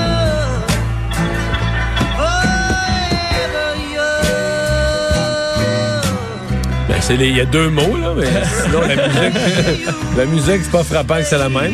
Non, mais en fait, il a été menacé d'un procès. Donc, il a reconnu avoir inconsciemment plagié Bob Dylan et lui a versé une part des royalités liées à cette chanson. Donc, chaque fois que tu écoutes Forever Young en faisant de la voiture, Mario, ça va Ça va directement aussi à Bob Dylan. à Bob Dylan et euh, à Rod Stewart. Bon. Ah. Bon. C'est peut-être pas la, la, la, la plus grosse année de- du festival d'été quand même. Ben, avec Rage Against the Machine, c'est quand même, euh, c'est pas si mal, là, moi, je trouve. Puis Marshmallow aussi, mais euh, donc, euh, ouais. Half Moon Run, il y a quand même des bonnes La barre est rendue haute. Là, ben, c'est ça, c'est qu'on a nous habitués toujours à des éditions assez exceptionnelles. là. Mais qui, mettons, t'aurais voulu voir? Billie Eilish, là, t'aurais eu l'impression que c'est extraordinaire. Mettons, quelle formation t'aurais Ouais, fait? ben, Billie Oh, Eilish wow. aurait été quand même assez gros, je pense, Ouais, dans ce, que, ce qui roule présentement. oui. Euh, Sinon, j'essaie euh, de voir. C'est pas mal The Billie Eilish. Weeknd sont est venu, euh, je peux pas Post Malone, Ouais, peut-être. Post Malone, ouais, c'est ça. Oui, mais c'est parce qu'il y en a qui sont. Pas tout le monde qui est libre pour les festivals non plus. Il y en a qui sont déjà sur des tournées Ah oui, c'est internationales. c'est- Sont- sûr. Ils font tout ce qu'ils peuvent, là, puis ils, app- ils approchent tout le monde, puis tout- c'est- une immense organisation qui doit s'ar- s'arranger. Mais ça vaut le, ça coûte quoi? Hey, c'est 110 dollars? avec les 110 taxes. Ouais, pour 11 soirs de spectacle. Oshiaga, c'est plus de 110 dollars pour un soir. Donc Ah là, non, vous faites le gagnant. calcul. Là, oui, ouais, c'est très gagnant. Comme je vous disais, 300 scènes. Donc, euh, il y a de quoi euh, voir. C'est sûr qu'il y a au moins un artiste que vous allez euh, apprécier durant ce festival. Euh, Céline Dion qui aurait pu être là au festival d'été, hein, mais non. Alors, euh, elle dévoile une reprise. Une reprise, ça c'est pour les singles Spotify, ça existe depuis 2016 en fait, donc c'est Spotify qui a un studio, le Electric Lady Studio, et ils demandent à plusieurs artistes de reprendre la chanson d'un artiste de leur choix, donc c'est vraiment carte blanche, et Céline Dion a décidé de reprendre le classique de Chris Isaac, Wicked Game.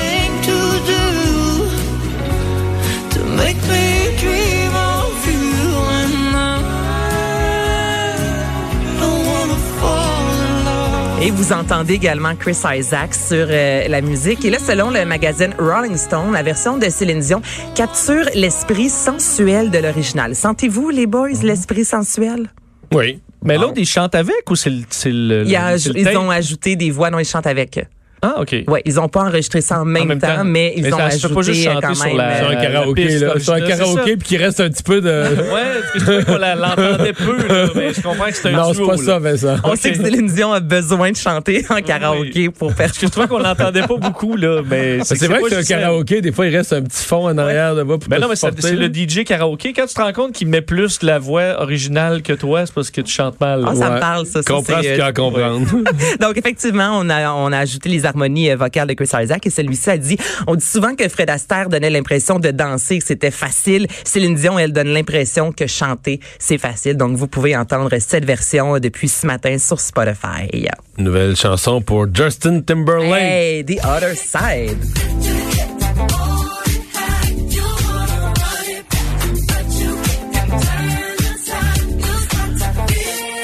Vidéoclip euh, qui semble avoir été tourné dans une immense boule de disco. Là, on est vraiment dans tout ce qui est argent, silver. Ça a été dévoilé ce matin à 11 h. Donc, c'est avec la chanteuse euh, César qui a, qui a écrit pour bon Beyoncé, qui a chanté avec Post Malone. Et c'est pour le film Troll 2, tournée mondiale. Donc, la première, le, le premier film, il y a une chanson de Justin Timberlake qui a fonctionné beaucoup. Si, euh, ben, voyons attendez, je cherche le nom, je cherche Ouais, le Can't Stop the. Feeling. Oh, La t'allais chanter, mais on va dire, mon Vincent. Non, mais c'est la chanson de l'été d'il y a quelques étés, mais je me souvenais même plus que ça avait rapport au troll. Ben tellement, c'est en 2016, il a remporté un Grammy pour ce- ce- cette chanson-là. Donc on a fait appel à lui. Encore une fois, il prête sa voix à un personnage qui est Branche. C'est le 13 avril prochain, que 13 mars, pardon, que vous pourrez entendre l'album complet avec des euh, Anna Kendrick, Kelly Clarkson, il y a vraiment plusieurs artistes. Et ça, je pense que ça risque d'être fort un succès. Peux-tu le remettre? Il y a un petit côté soul, pop. euh, Peut-être qu'on peut pas le remettre finalement. Attends, on me dit une minute.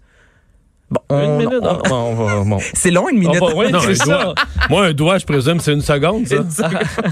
On va parler de Bon Jovi plutôt qui s'en vient à Montréal. Bon Jovi qui s'amènera à Montréal. On en a parlé il y a quelques jours à peine. Je vous disais qu'il fera une tournée avec Brian Adams. Là, sachez qu'il sera le, centre, le 11 juillet au Centre Bell. Vous ne pourrez voir Brian Adams. Donc, c'est Sam Roberts qui va partager la scène avec lui. Je sais pas pourquoi Brian Adams n'y sera pas. C'est un petit peu décevant, quoique Sam Roberts, ça y enlève absolument rien. Mais je veux dire, ils ont vraiment... euh, pro- ça, c'est bon. Oui, hein? Ça, c'est bon. Cowboy. Donc, ils ont vraiment fait la promotion de cette tournée-là avec les deux euh, sur scène. Vous pourrez vous acheter les billets le 6 mars sur Evenco dès 10 heures. La dernière fois qu'il est venu, là, c'est en mai 2018. Donc, ça ne fait pas si longtemps que ça. Mais, mais excuse, la tournée, est-ce qu'elle est Est-ce que c'est juste à Toronto qu'il y a un soir spécial avec Brian Non, Adams? non, la majorité des spectacles avec sont avec Adams. Brian Adams. Mais là, on a ajouté. Ouais, mais c'est qu'on a, on vient d'ajouter plusieurs dates. Donc, j'imagine que là, Brian Adams, peut-être que ça, était plus disponible. Bon Jovi 2020, album qui sortira bientôt, soit le 15 mai. On a entendu euh, Limitless la semaine, il y a quelques jours de ça que je vous ai fait entendre. Donc, euh, le- le- la tournée qui porte le même nom. Et c'est ça, j'imagine en fait que Brian Adams n'était pas disponible. Mais ça reste bon, dit Sam Roberts aussi, là. Ouais. Moins. Moins. Ça moins emballé. Ça change Oui. le prix du billet, la valeur du billet un peu, non? Ben, je, je, je, je sais Ouais, pas. non, mais tu veux dire, c'est un spectacle de Bon Jovi, tu payes pour Bon Jovi, puis le reste, c'est du... Ouais, mais là, j'avoue que Brian Adams, crémage. en sous- c'est sûr que les deux ensemble, c'est dur à battre, là. On va se le dire, là. Ouais. Et, ouais, c'est ça. Et sinon, pour terminer, Oui. euh, sous écoute euh, au Centre Bell, donc ça a été annoncé dans le cadre de Juste pour rire, euh, Mike Ward qui va vrai, reproduire ouais, le podcast devant 22 000 personnes et les billets seront entre 10 et 75 dollars. Et lui, il dit, moi, je trouvais ça drôle d'avoir des billets euh, qui vont coûter soit le prix d'une bière, donc le billet le moins cher, et le billet le plus cher, ce sera euh, les billets les moins bien placés pour un artiste assez important qui vient à Montréal. Donc là, les billets seront en vente sous peu. 22 000 Dis-lui de se personnes. rassurer, d'ici un an ou deux, les billets du Canadien vont être dans ces prix-là Ouais, aussi, au rythme, au rythme c'est parti. C'est vrai. Partie de même, ouais, effectivement. Donc, les billets seront en vente également euh, sous peu. Mais donc, le prix d'une bière, ben, au centre Bell, donc. euh, 10 dollars. OK, c'est ça. Ben, c'est pas Mais cher. Allez voir, le, aller participer vrai, à ben, ce podcast-là. ouais. Quand même, 10 dollars. Moi, J'ai quand même été euh, resté, je suis allé au hockey à, à Tampa Bay. Les prix des billets beaucoup moins cher là, Oui. qu'à Montréal pour une équipe beaucoup meilleure, mais pas la bière.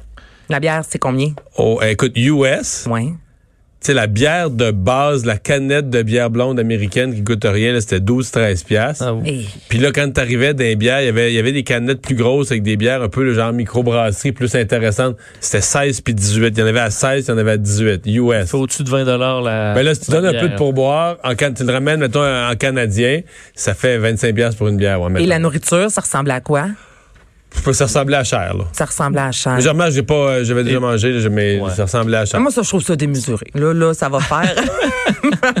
non, mais Là, tu 20 décroches. dollars. Oui. C'est comme à la Vegas, dans les bars, là, un petit gin tonic rempli d'eau et de glace à 35 piastres, que c'est ça? Ouais, tu vas au casino? Ils Ouais. vont te- Tu gagnes? Ils vont te Faut donner que ça tu gagnes. Au casino, Ouais, tu gagnes ça. tes drinks, Ah mais ouais. ça coûte rien. Vu de même.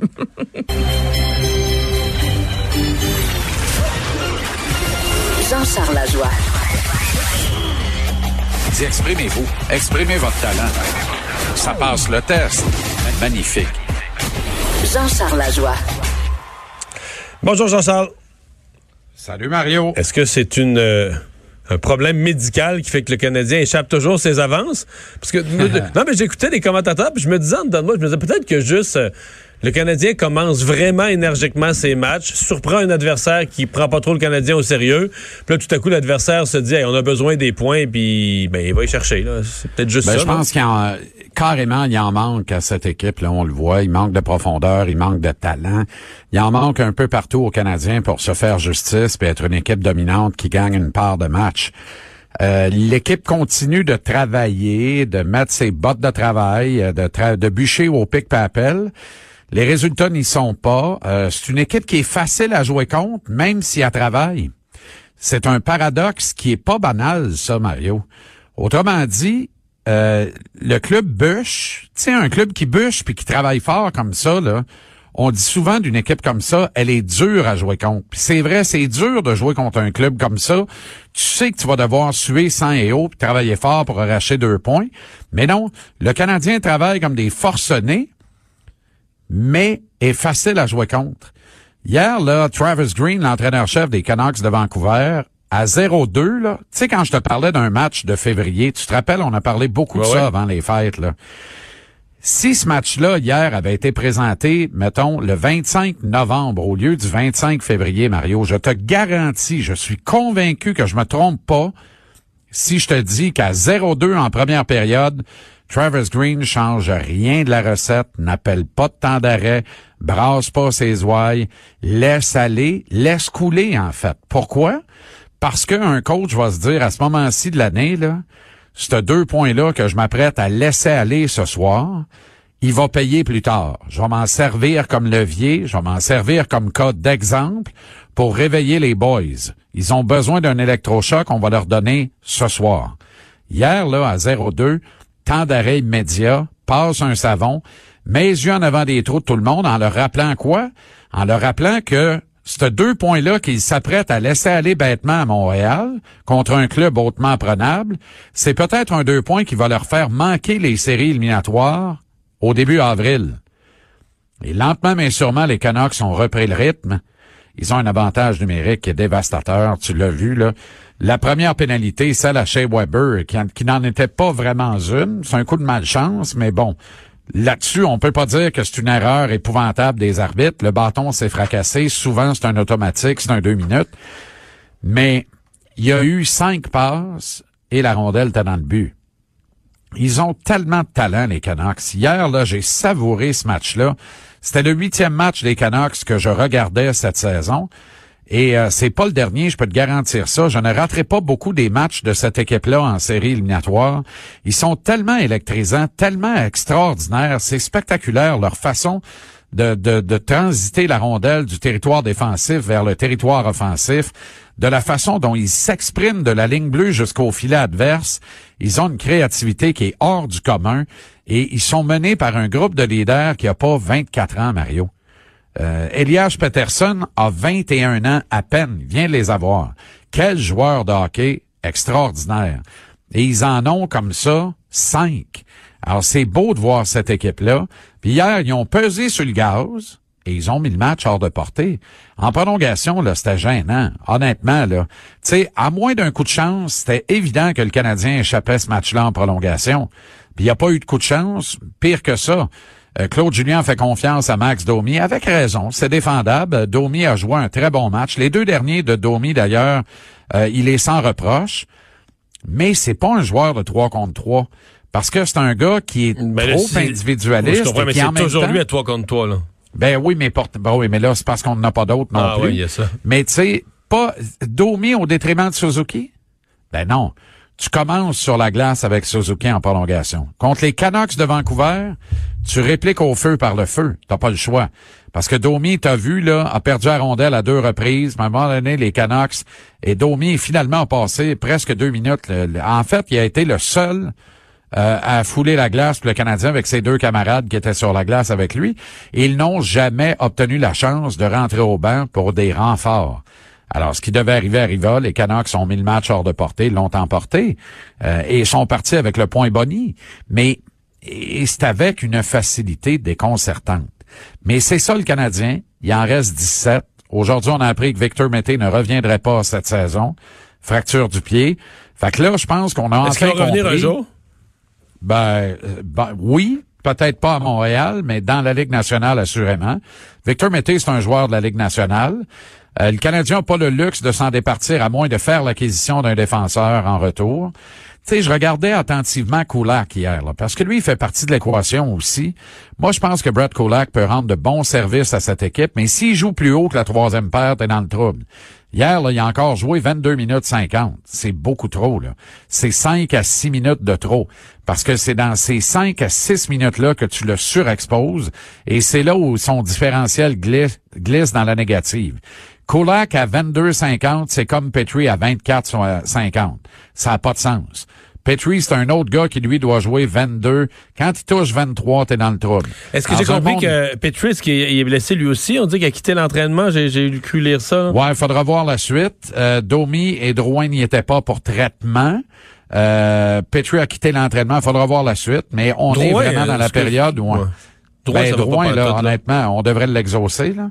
Euh, il joue un peu mieux depuis quelques matchs. Ouais. Hier, là, t'as vu, il a été mis en échec en troisième période à 20 pieds du gardien. J'étais bien content. J'ai dit, on bâtit sur ce qu'on peut. Là, on trouve du positif où il y en a. De se faire frapper à 20 pieds du filet adverse, ça veut dire qu'il s'est rendu là. C'est déjà ça de pas pire. Et il y allait pas depuis son retour. Alors là, il est allé là où ça fait mal, puis il s'est fait euh, déchausser. Alors, probablement une bonne nouvelle. Mais Drouin, encore une fois, tu sais, Drouin comme tous les autres, dans les 17 derniers matchs, c'était un ongle incarné de voir ta saison prendre fin. C'est ça la réalité, c'est ça la vérité. C'est ce qui arrive avec toutes les équipes qui sont virtuellement éliminées d'une place en série. Puis au milieu de tout ça, t'as Claude Julien qui se tient debout puis qui dit moi je veux continuer de compétitionner, je veux gagner ma part de match, j'y crois encore euh, d'entrer en série éliminatoire, tu sais. Ouais. Ben, un coach est là pour sa stat personnelle. Là. Je, je, vais te lancer quelque chose sur l'évaluation d'un joueur. Moi, je pense que depuis quand même quelques... Je sais qu'ils disent qu'ils y croient, mais je pense que la plupart des joueurs savent qu'à moins d'un miracle, depuis non, quelques les joueurs semaines... sont pas caves. Là. Bon, c'est ça. Euh, Ouais.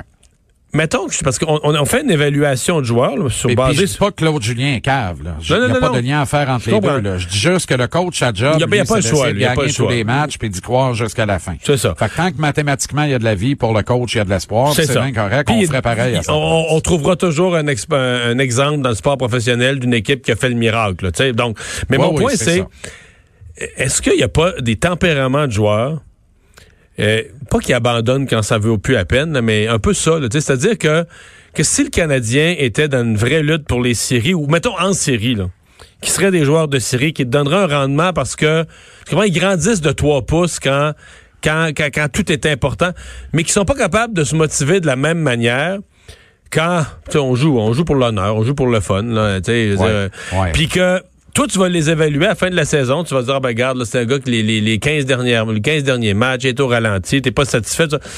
Mais c'est peut-être un joueur meilleur, mais c'est juste qu'il serait meilleur dans une équipe, euh, une équipe qui, qui, qui, qui, qui joue pour un enjeu, qui a du caractère, où il se passe quelque chose.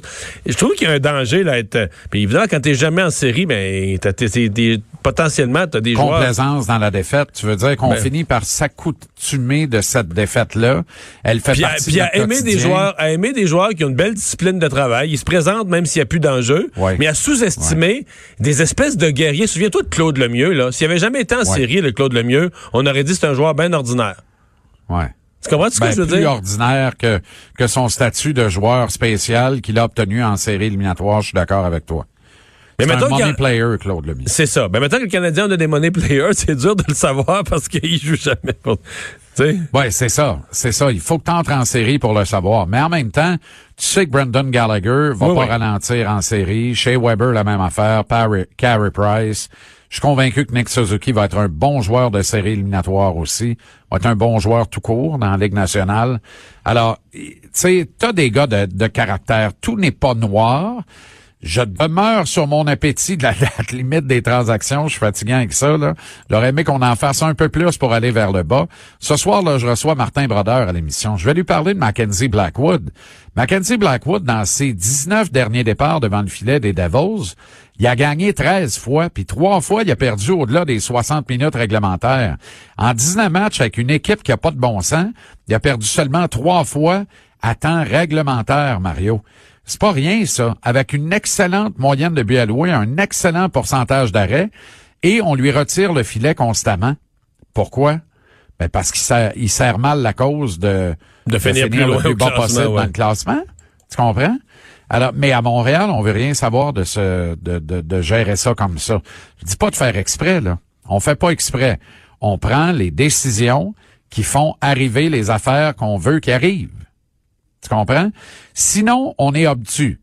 Tu sais, tu peux avoir un comportement complètement obtus. T'as tes œillères, tu fonces droit devant comme un bélier. Sans égard, t'as, t'as le, le QI d'une perruche, mais tu dis, je fonce dans le tas, puis je veux pas savoir quels sont les enjeux, je veux gagner. C'est pas, c'est pas un défaut, ça. À un moment donné, ça prend, il faut que tu te décolles de l'arbre tu regardes la forêt. Ça prend plus de vision que ça au sommet de la pyramide d'un organigramme, d'une organisation comme le Canadien pour être capable de voir les affaires du bon bord puis de, de payer le prix qu'il faut pour souffrir ce qu'il faut pour être plus beau après. Tu comprends? Ouais. On a hâte. Mais on comprend pas ça. Fait qu'on est un peu mal foutu. Mais heureusement, comme le directeur général aime beaucoup le faire, si on se compare un peu, on n'a pas besoin de regarder ailleurs qu'à Toronto, on recommence à avoir du fun. On se trouve pas pire finalement. Hey, merci Jean-Charles. Mario Dumont. Il s'intéresse aux vraies préoccupations des Québécois. La santé, la politique, l'économie. Le retour de Mario Dumont. La politique autrement dit. On est de retour et dans l'actualité, Vincent, il y a une entreprise qui fait la manchette aujourd'hui. Ça fait euh, plusieurs fois qu'ils se retrouvent dans l'actualité.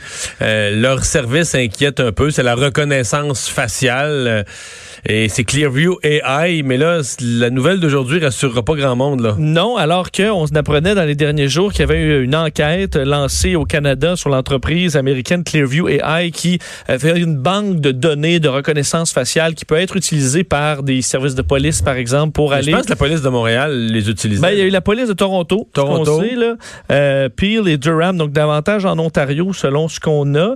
Euh, et euh, J'avais cru voir, mais peut-être c'est mon erreur, j'avais cru voir passer que le SPV, ou avait l'intention de... Mais on, on, sent que ça va se développer de toute façon, là, que la reconnaissance faciale... euh, Effectivement, déjà, en Chine, c'est déjà très utilisé. Oui, parce que là, cette entreprise-là va prendre un peu toutes les photos que vous, vous envoyez sur les réseaux sociaux, faites banque avec ça, et ensuite, un, euh, une force de police peut aller rentrer une photo qu'ils ont, puis ensuite, ça va sortir euh, qui, qui vous êtes. Là. Bon, alors, et entre autres, il y avait des controverses par rapport à cette entreprise qui, une fois que toi, tu supprimes tes données, ça gardait quand même les données en banque. Alors, quelques histoires qui méritaient une enquête, du moins au Canada, et on apprend maintenant, d'ailleurs, c'était une des plus grosses nouvelles sur le, site de CNN présentement, comme quoi Clearview AI a annoncé euh, qu'ils avaient été la, la victime d'un code de piratage, en fait, leur liste complète de clients a été euh, dérobée. Donc, on ne dit pas la base de données là, de photos, mais leur base de données de, de, de leur liste de clients. Alors, évidemment, il y a Donc, pas nécessairement pour plusieurs des services de police. Je oui, et il y a sûrement des gens qui veulent pas nécessairement qu'on sache qu'ils utilisent ce genre de système-là. Je sais pas qui. Là. On dit qu'il n'y a pas de données non plus quant à qui on est allé rechercher là, dans la base de données,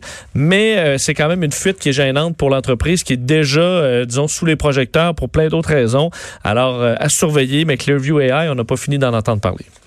Alors, euh, le dossier d'Eustachio Galaisé, euh, ben, on n'aura pas de procès. Non, et euh, il, va, il, va, plaider coupable, c'est ce qu'on a appris aujourd'hui. Alors, ça se fera demain matin en cour supérieure.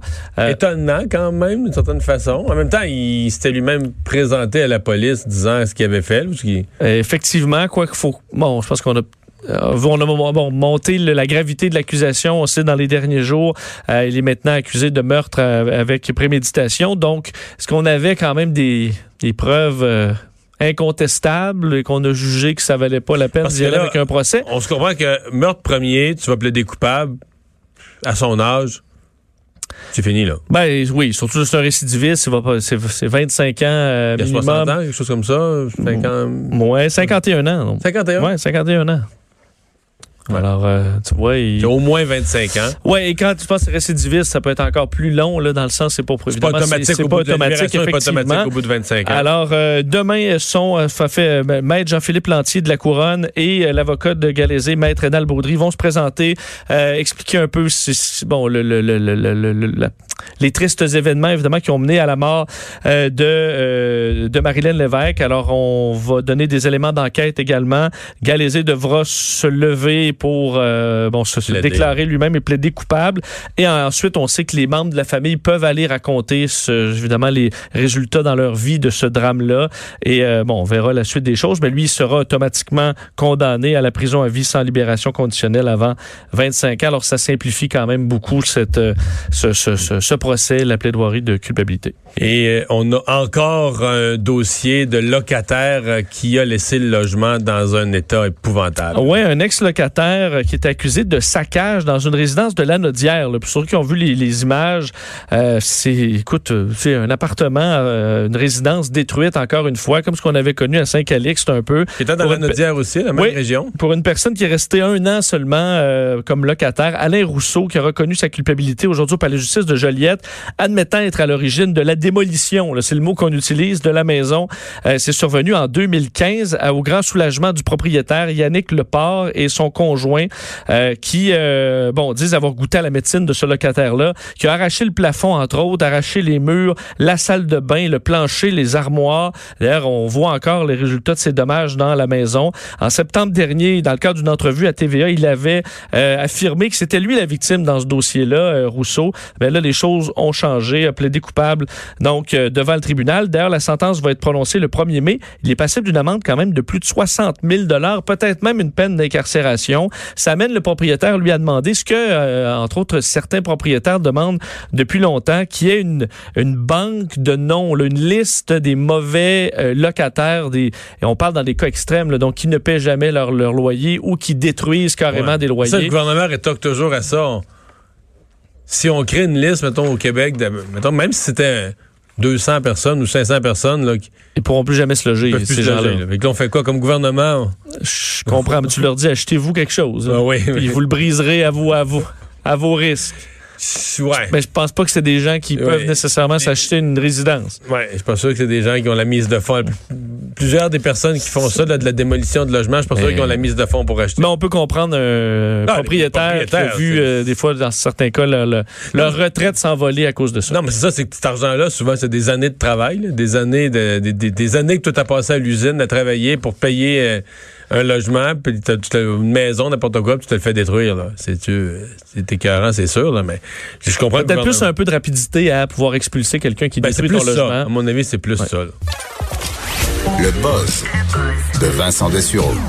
Ben, parlons des enfants, justement, Oui. euh, Vincent. Le bonheur chez les enfants et, Oui. la, et la nature. Et la nature, euh, pour ceux qui amènent leurs enfants euh, dans le bois euh, ou qui habitent carrément en région dans la nature, t'es né dans la nature un peu? Oui, oui, oui. Avec un certain lien. C'est une ferme, mais je veux dire, euh, pour les gens des villes, l'idée de... de- ben, j'ai hâte de, voir ce que tu vas me dire, mais l'idée d'amener les enfants dans la nature, le côté bucolique, Oui. on va être bien, on va tendre une, euh, une- on va étendre une couverte sur l'herbe, on va se faire, on va faire une longue marche dans Oui. le bois, puis là, au sortir du bois, il y a une clairière, on va, on va faire un pique-nique.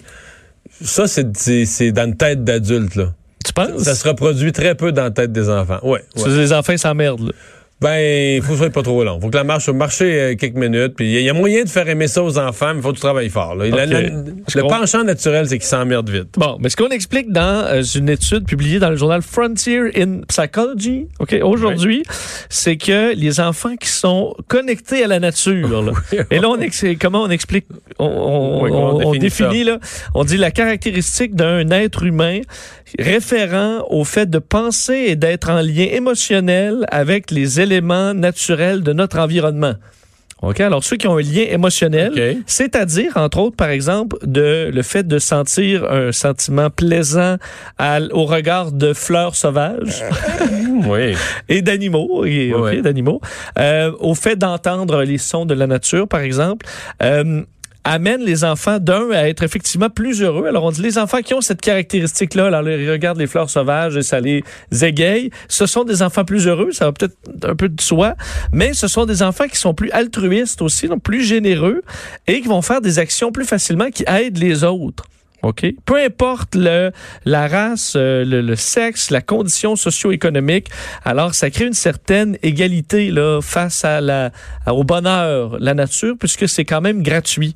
Alors, euh, on dit que les enfants qui ont ce lien-là, ça veut pas dire qu'ils aiment ou pas la promenade là, dans la nature, mais s'ils ont un lien avec la nature, je sais pas comment ça, si ça s'invente ou pas, ou ça se crée tout seul, mais ce sont des enfants plus heureux. Alors, sachez-le, ça vaut peut-être la peine de, de les faire aimer un peu la nature. Là. Bon. Hein? Au moins d'essayer. Ouais. Mais je t'ai dit qu'il y a un danger, là. Parce que, tu sais, Qui veuille plus jamais y aller. Mais là. non, c'est que le côté bucolique dans la tête d'un adulte, tout, tout, tu, facilement, tu le transfères à tes enfants. Tu dis, il va venir dans le même état d'esprit. Puis, comme on arrive-tu là, au sommet de ta ouais, montagne? Puis là, mettons, tu dis, euh, pour vendre le projet, là. Mais là, quand on va arriver en haut de la montagne, là, on va avoir des biscuits, on va manger des sandwichs, on va prendre notre dîner là avec ton petit jus. Là, il va arriver à mi-chemin de la marche. Tenez de marcher, je peux avoir mon petit jus tout de suite, là? Ouais. Mais tu vas avoir une belle vue au sommet, mais il regarde deux secondes, puis il s'en vu, fout. l'ai vu, là. Je peux Oui. Mais peut-être que ça vient en vie. Parce que moi, je me souviens, mes parents m'amenaient en randonnée comme ça, puis je trouvais ça quand même long. Puis aujourd'hui, j'en fais là, de la randonnée. Oui, puis j'en mais prends c'est plaisir. ça. Peut-être que Elle va dire la différence. Mais c'est dans ton cerveau. C'était un enfant, maintenant, t'es un adulte. c'est pas une graine qui a été ça. Non, plantée ben, et qui la je suis pas pousse. je suis pas sûr. OK. Bon, les villes les plus polluées du monde. Oui, euh, là-dessus, quand même, c'est intéressant de savoir que euh, le, le bulletin du Canada est très bon au niveau de. euh, Mais non, on est un des pires pays au monde, là. C'est ce qu'on pourrait croire. Ben Si non, on mais c'est ça fie qu'ils nous ont dit, À là. certaines personnes, mais au contraire. En fait, on est sur 98 pays. Dans les plus polluants, là, on est 90 pour la qualité de l'air sur 98. Alors en dessous, on retrouve par exemple l'Islande. Ou qui peut chauffer avec, euh, je veux dire, les sources thermales, Ouais. comme euh, la Finlande, par exemple. Mais les villes les plus polluées, euh, je pense qu'on est pas mal en Chine puis en Inde. On est en? Inde. Ah oui. On est vraiment en Inde et ça, c'est ce qui est dommage pour l'Inde. Il y a des bonnes et des mauvaises nouvelles dans Ce rapport-là euh, 2019. Calcutta, ce qui veut Ben, dire euh, New Delhi, Mumbai, New Delhi. ouais. air le, le- de- d'une ville le plus, euh, le plus polluée euh, au monde. Alors, New Delhi. Mais c'est le problème, on retrouve euh, 21 des villes les plus polluées sur 30 sont en Inde.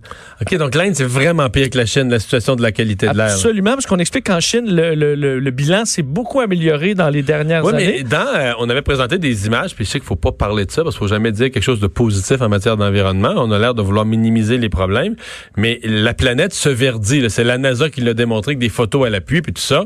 Et un des pays qui se verdit quand même pas mal, c'est la Chine là, qui a planté des arbres. C'est des affaires qu'on dit jamais, là, mais qui, qui a planté des Ils ont arbres. lieu pareil. Ouais. Parce que même en Inde, où le- visiblement le portrait est pas très bon, le, le portrait s'améliore grandement, en fait, parce que euh, l'amélioration par rapport de 2018 à 2019 pour l'Inde, c'est 20% de réduction. Mais malgré ce polluants. 20 d'amélioration, Ils sont premiers à vraiment loin devant. 21 des 30 villes les plus polluées. Ça veut dire que toutes les grandes villes de l'Inde d'un million de population et plus quasiment sont, sont, Ben, sont- Sur les 30 villes les plus, popul- donc les plus polluées, 27 sur 30 sont Inde, Pakistan, Bangladesh. Bangladesh étant le pays le plus pollué par habitant. là. si on fait pas par ville, mais par pays, c'est le Bangladesh en, en premier.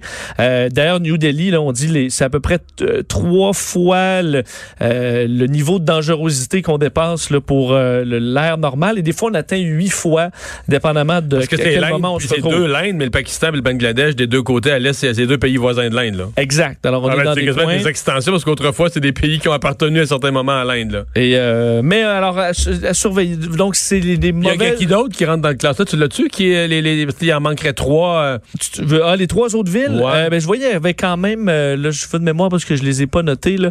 Il y en a quelques-unes, même en Amérique latine. Je me trompe Ah, pas. Au, euh, il y a le Vietnam entre autres qui a, je me trompe pas, une ville Une ou ville, deux. Alors il y en a quelques-unes comme Mais ça. 27 sur 30, Inde, Bangladesh, euh, Pakistan. Alors vraiment un coin qui devra s'améliorer, mais il s'améliore. Alors c'est quand même ça la bonne nouvelle, c'est que somme toute le portrait est meilleur cette année que l'an dernier. Le retour de Mario Dumont. Pour nous rejoindre en studio, Studio à commercial cube.radio. Appelez ou textez 187 Cube Radio. 1877 827 2346. Et on passe tout de suite à la chronique de Gilles Barry. Bonjour Gilles. Salut Mario, ça va bien? Oui, et on se parle euh, de- du Parti démocrate, euh, de la recherche de qui sera l'adversaire de Donald Trump. Euh, et là, c'est Bernie Sanders qui a la pole. Oui. Ben, écoute, euh, Mario, moi, je pense que Bernie Sanders est en train de remettre debout le Parti démocrate en créant à travers lui une lame de fond, une swing, un élan. Il interpelle, mobilise, il suscite l'intérêt et surtout l'adhésion. Et j'attire ton attention sur une chose. En Iowa, Sanders a fait sortir 300 000 votants de plus que Obama. Donc, ce sont des nouveaux électeurs. Tant qu'à moi, c'est de l'or en barre pour la prochaine élection.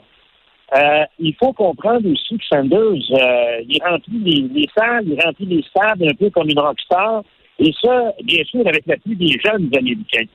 D'une certaine façon, il y aurait suscité Mais c'est inquiétant, là. politique qui est- Je veux dire, c'est l'extrême gauche, c'est- une vision euh, des Ouais, années 60 de la société.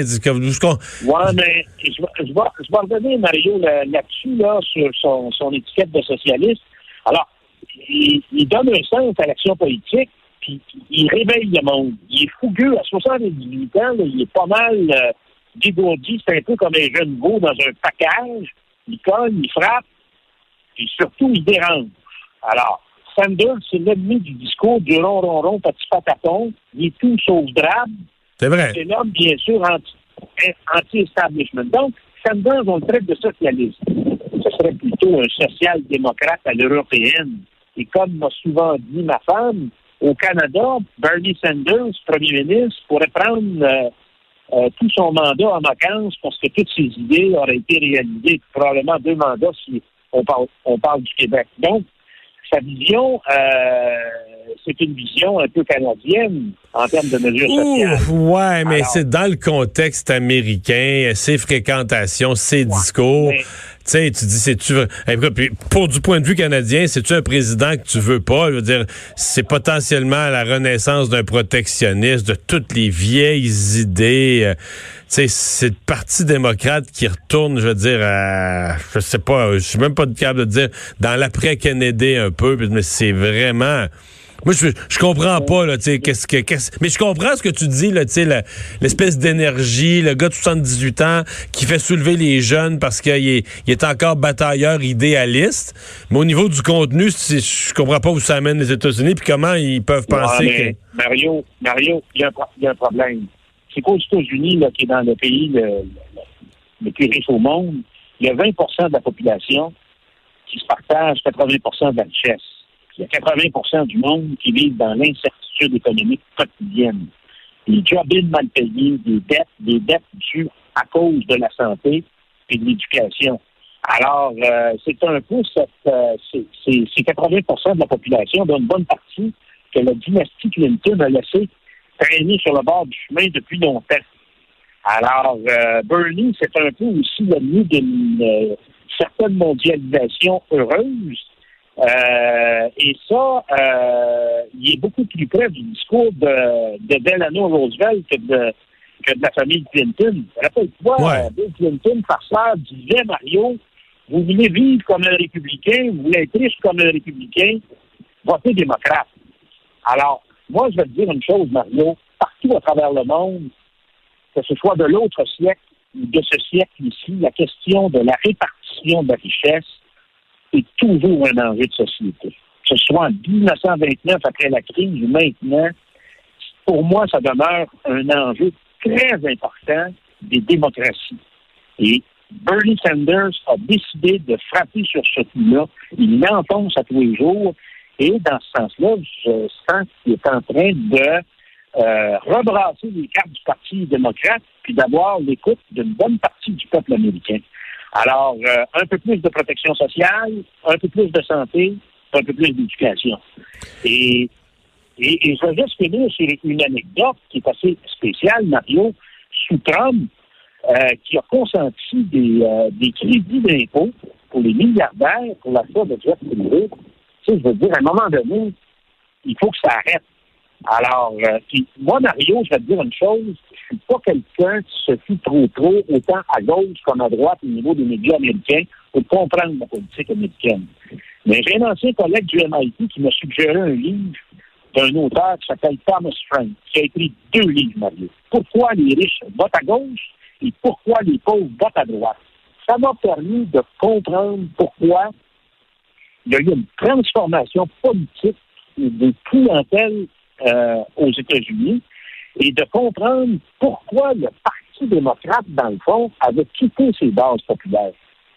Et c'est un livre qui est très enrichissant, qui nous permet de comprendre ce qui est en train d'arriver. Alors, il y a eu une cassure.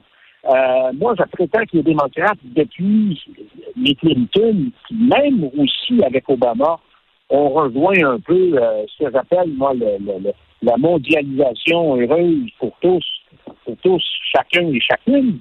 Et euh, ils ont malheureusement délaissé beaucoup de bases, euh, une base électorale qui est très importante, qui est en train de des, des revirer, petits euh, travailleurs ordinaires, des, des gens à plus faible revenu, Ouais, des regarde, petits... Mario, euh, le, le, le club du Wisconsin puis l'agriculteur du Midwest, là, ben, euh, euh, Bernie va se pencher pour les écouter puis leur donner la main. Euh, Hillary Clinton, ben, fin, nez en l'air, fallait monter. Euh, C'était pas assez important pour elle parce qu'elle fait battre avec ces gens-là. Alors, c'est un.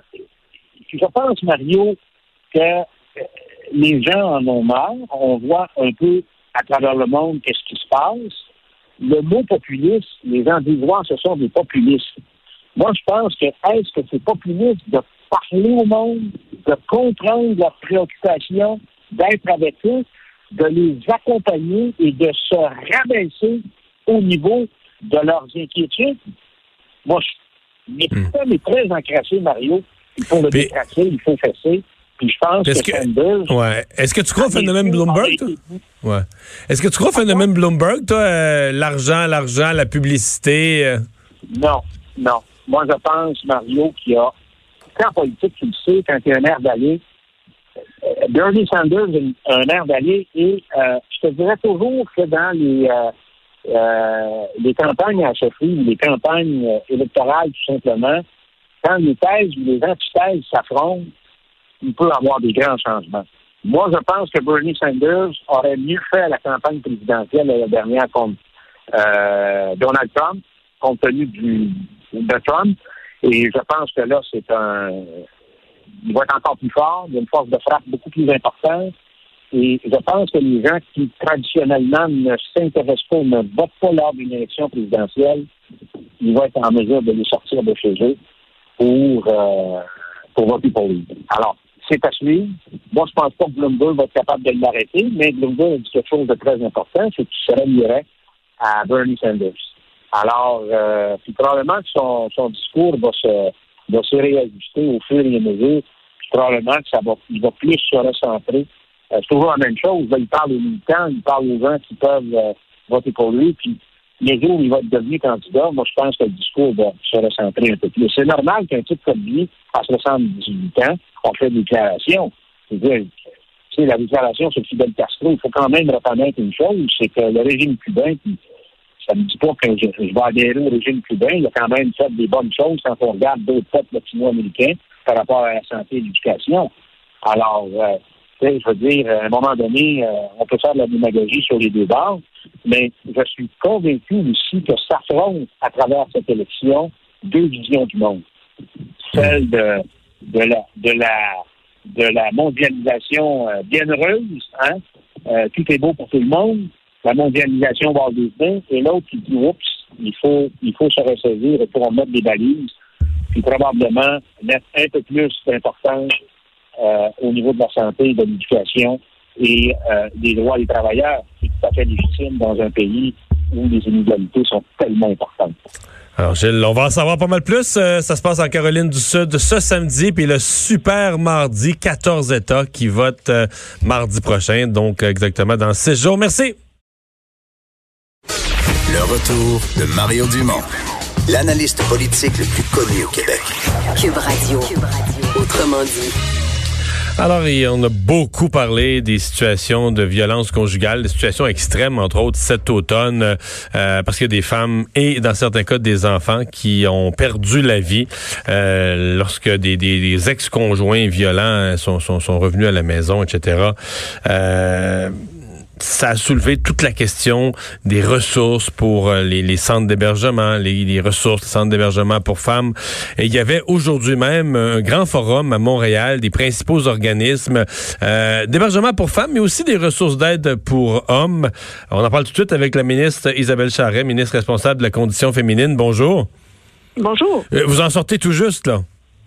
Oui, ben en fait, euh, effectivement, on était euh, aujourd'hui, après un an et demi de de plan d'action euh, en matière de violence conjugale. On était à un premier bilan, puis de voir euh, bon quelles sont les, les, les, les actions qui, qui, portent fruit, qui nous amènent dans la bonne direction, puis aussi ben, comment on peut comment on peut améliorer les, les choses. Alors on était avec ceux qui ont contribué à la mise en place du plan d'action, donc les organismes partenaires qui agissent en matière de Hmm. violence conjugale. Ouais. Tu te rends compte qu'il devait être teinté quand même par quelques cas, euh, dont euh, dans, dans, dans, plusieurs, il y a eu euh, ces derniers mois des, des, pertes de vie, des femmes qui ont perdu la vie, des enfants qui ont perdu la vie. ça a dû teinter un peu l'événement?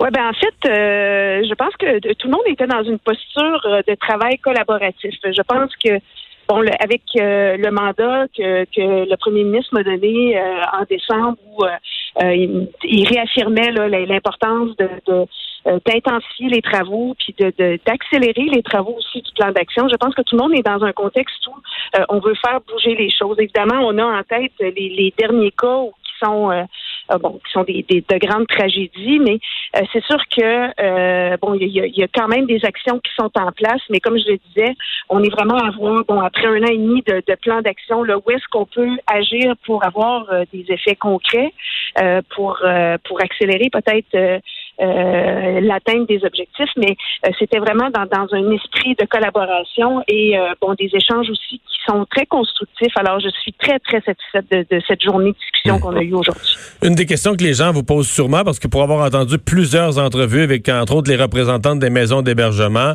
on parle de liste d'attente, on parle aussi de choix impossibles. Quand un soir, une femme se pense en danger, mais il n'y a plus de chambre pour elle, là, de dire, ouais, il y en a une qui est peut-être moins en danger dans le fond, on pourrait libérer les, ressources, disent, ça n'a pas de bon sens, c'est pas des choix à faire pour nous, là, d'évaluer de, l'extérieur une situation laquelle est plus en danger, devrait prendre la chambre, etc. Euh, ils vont vous demander des ressources supplémentaires. Est-ce qu'il est trop tard pour le prochain budget? Euh, ben, c'est sûr que nos représentations ont été faites euh, bon auprès euh, bon d'une part de, de mes ministres euh, collègues qui euh, qui ont euh, des dossiers en violence conjugale évidemment bon en termes de financement des maisons d'hébergement et et la problématique est à plusieurs niveaux hein, parce que bon évidemment il y a des femmes qui sont dans l'urgence qu'elles doivent avoir accès à une maison d'hébergement d'urgence mais il y a aussi tout ce qui est les maisons de deuxième étape qu'est-ce qui est l'accès à des logements abordables par la suite. Alors, euh, c'est vraiment une, notion qui est complexe. Bien sûr, ça a été nommé encore aujourd'hui, l'importance d'avoir les ressources et d'avoir le financement pour euh, pouvoir soutenir ces femmes-là, mais aussi comment on agit en amont pour que peut-être qu'elles n'aient pas besoin de se retrouver en maison d'hébergement, puis qu'on trouve d'autres façons aussi de, pouvoir intervenir. Il y a aussi tes questions, parce que je pense que dans la rencontre, on parlait aussi des ressources d'aide euh, pour hommes. Bon, c'est un enjeu plus peut-être plus délicat, dont on parle moins, mais on, doit aussi considérer, même si leur comportement, dans certains cas, ces hommes-là s'enlèvent carrément à la vie. Donc, ça donne une idée que ils sont dans la folie meurtrière, mais ils sont aussi dans la, la- l'anéantissement d'eux-mêmes. Euh, si on veut éviter qu'ils en arrivent à poser des gestes extrêmes, il faut que des hommes en détresse puissent cogner à une porte ou euh, avoir un numéro de téléphone ou avoir une espèce de, de, de, de soupape. Là. Oui, ben, c'est très clair que euh, que la situation des hommes violents aussi est dans l'équation. Évidemment, euh, ils ont besoin de ressources aussi. Euh, bon, tantôt je parlais de travailler en amont. Effectivement, si on peut agir euh, avant qu'ils commettent les réparables, ben c'est- je pense que c'est, on a atteint un objectif euh, très important. Donc oui, il y avait l'organisme à cœur d'homme qui faisait partie des, des, discussions aujourd'hui. Alors c'est sûr que ça fait partie de, de nos réflexions aussi. Ouais. Euh, qui sont, euh, euh, ça travaille bien entre les deux, entre les maisons d'hébergement, parce que des fois, euh, on reçoit des, des, personnes, des responsables des ressources d'hébergement en entrevue, puis leur vision des hommes ou des hommes violents, on n'est pas trop dans l'esprit que ce monde-là aurait peut-être besoin d'aide. Là. On a l'impression qu'il faudrait, faudrait toutes les mettre en prison au cas où. Là. Mais est-ce que, est-ce que ça travaille bien entre les ressources pour hommes et les maisons d'hébergement? C'est sûr qu'il y a certaines divergences dans, dans l'interprétation de la définition de, de violence conjugale. Euh, évidemment, euh, je pense que des, des forums comme euh, ceux qu'on a eus aujourd'hui font en sorte justement d'asseoir à la même table différents intervenants pour justement s'entendre sur des objectifs communs. Puis bon, les moyens ne sont pas nécessairement toujours les mêmes, mais euh, c'est important quand même de, de euh, de créer des opportunités pour travailler ensemble. Je ne dirais pas que c'est parfait, il y a encore des, euh, des choses à améliorer, mais euh, quand même, euh, je pense que le fait de tenir des tables de concertation comme on l'avait aujourd'hui, ben, va, va probablement faire en sorte qu'on va pouvoir faire avancer le dossier. Alors pour vous comme ministre, c'est quoi les, les, les pistes d'atterrissage euh, des budgets supplémentaires au cours des, des prochaines semaines dans le prochain budget et un plan d'action au printemps? Ben, euh, en fait, le plan d'action, on l'a. Hein. Il est, euh, il est tout nouveau, euh, qui, qui a émané de, de consultations avec les, les organismes partenaires, donc qui est euh, un plan d'action 2018-2023. Alors ça, ça, ça demeure, euh, on, on le maintient et c'est sûr qu'on va euh, peaufiner certaines mesures puis en accélérer d'autres. Évidemment, le, le budget qui va sortir le 10 mars est, est extrêmement tendu. On a fait les représentations auprès de, de mon collègue euh, ministre des Finances, mais aussi euh, euh, toute la concertation des différents ministères, parce qu'on sait à quel point euh, l'enjeu euh, des, des violences conjugales est transversal. C'est, là-dessus qu'on travaille. Et bien entendu, je, je misais aussi beaucoup sur la journée d'aujourd'hui pour voir où est-ce qu'on en est. Alors, euh, bon, on va faire un bilan de cette journée-là, mais euh, euh, j'a- j'attends le budget là, avec impatience. Isabelle Charret, merci beaucoup d'avoir été là. Au revoir. La ministre responsable de la condition euh, féminine.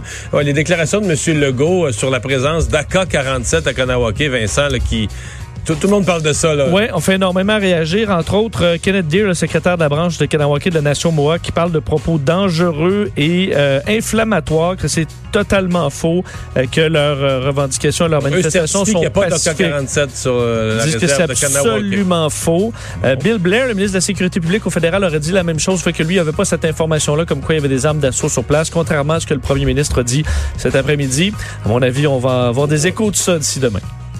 Merci Vincent, merci à vous d'avoir été là. On se retrouve demain, 15h.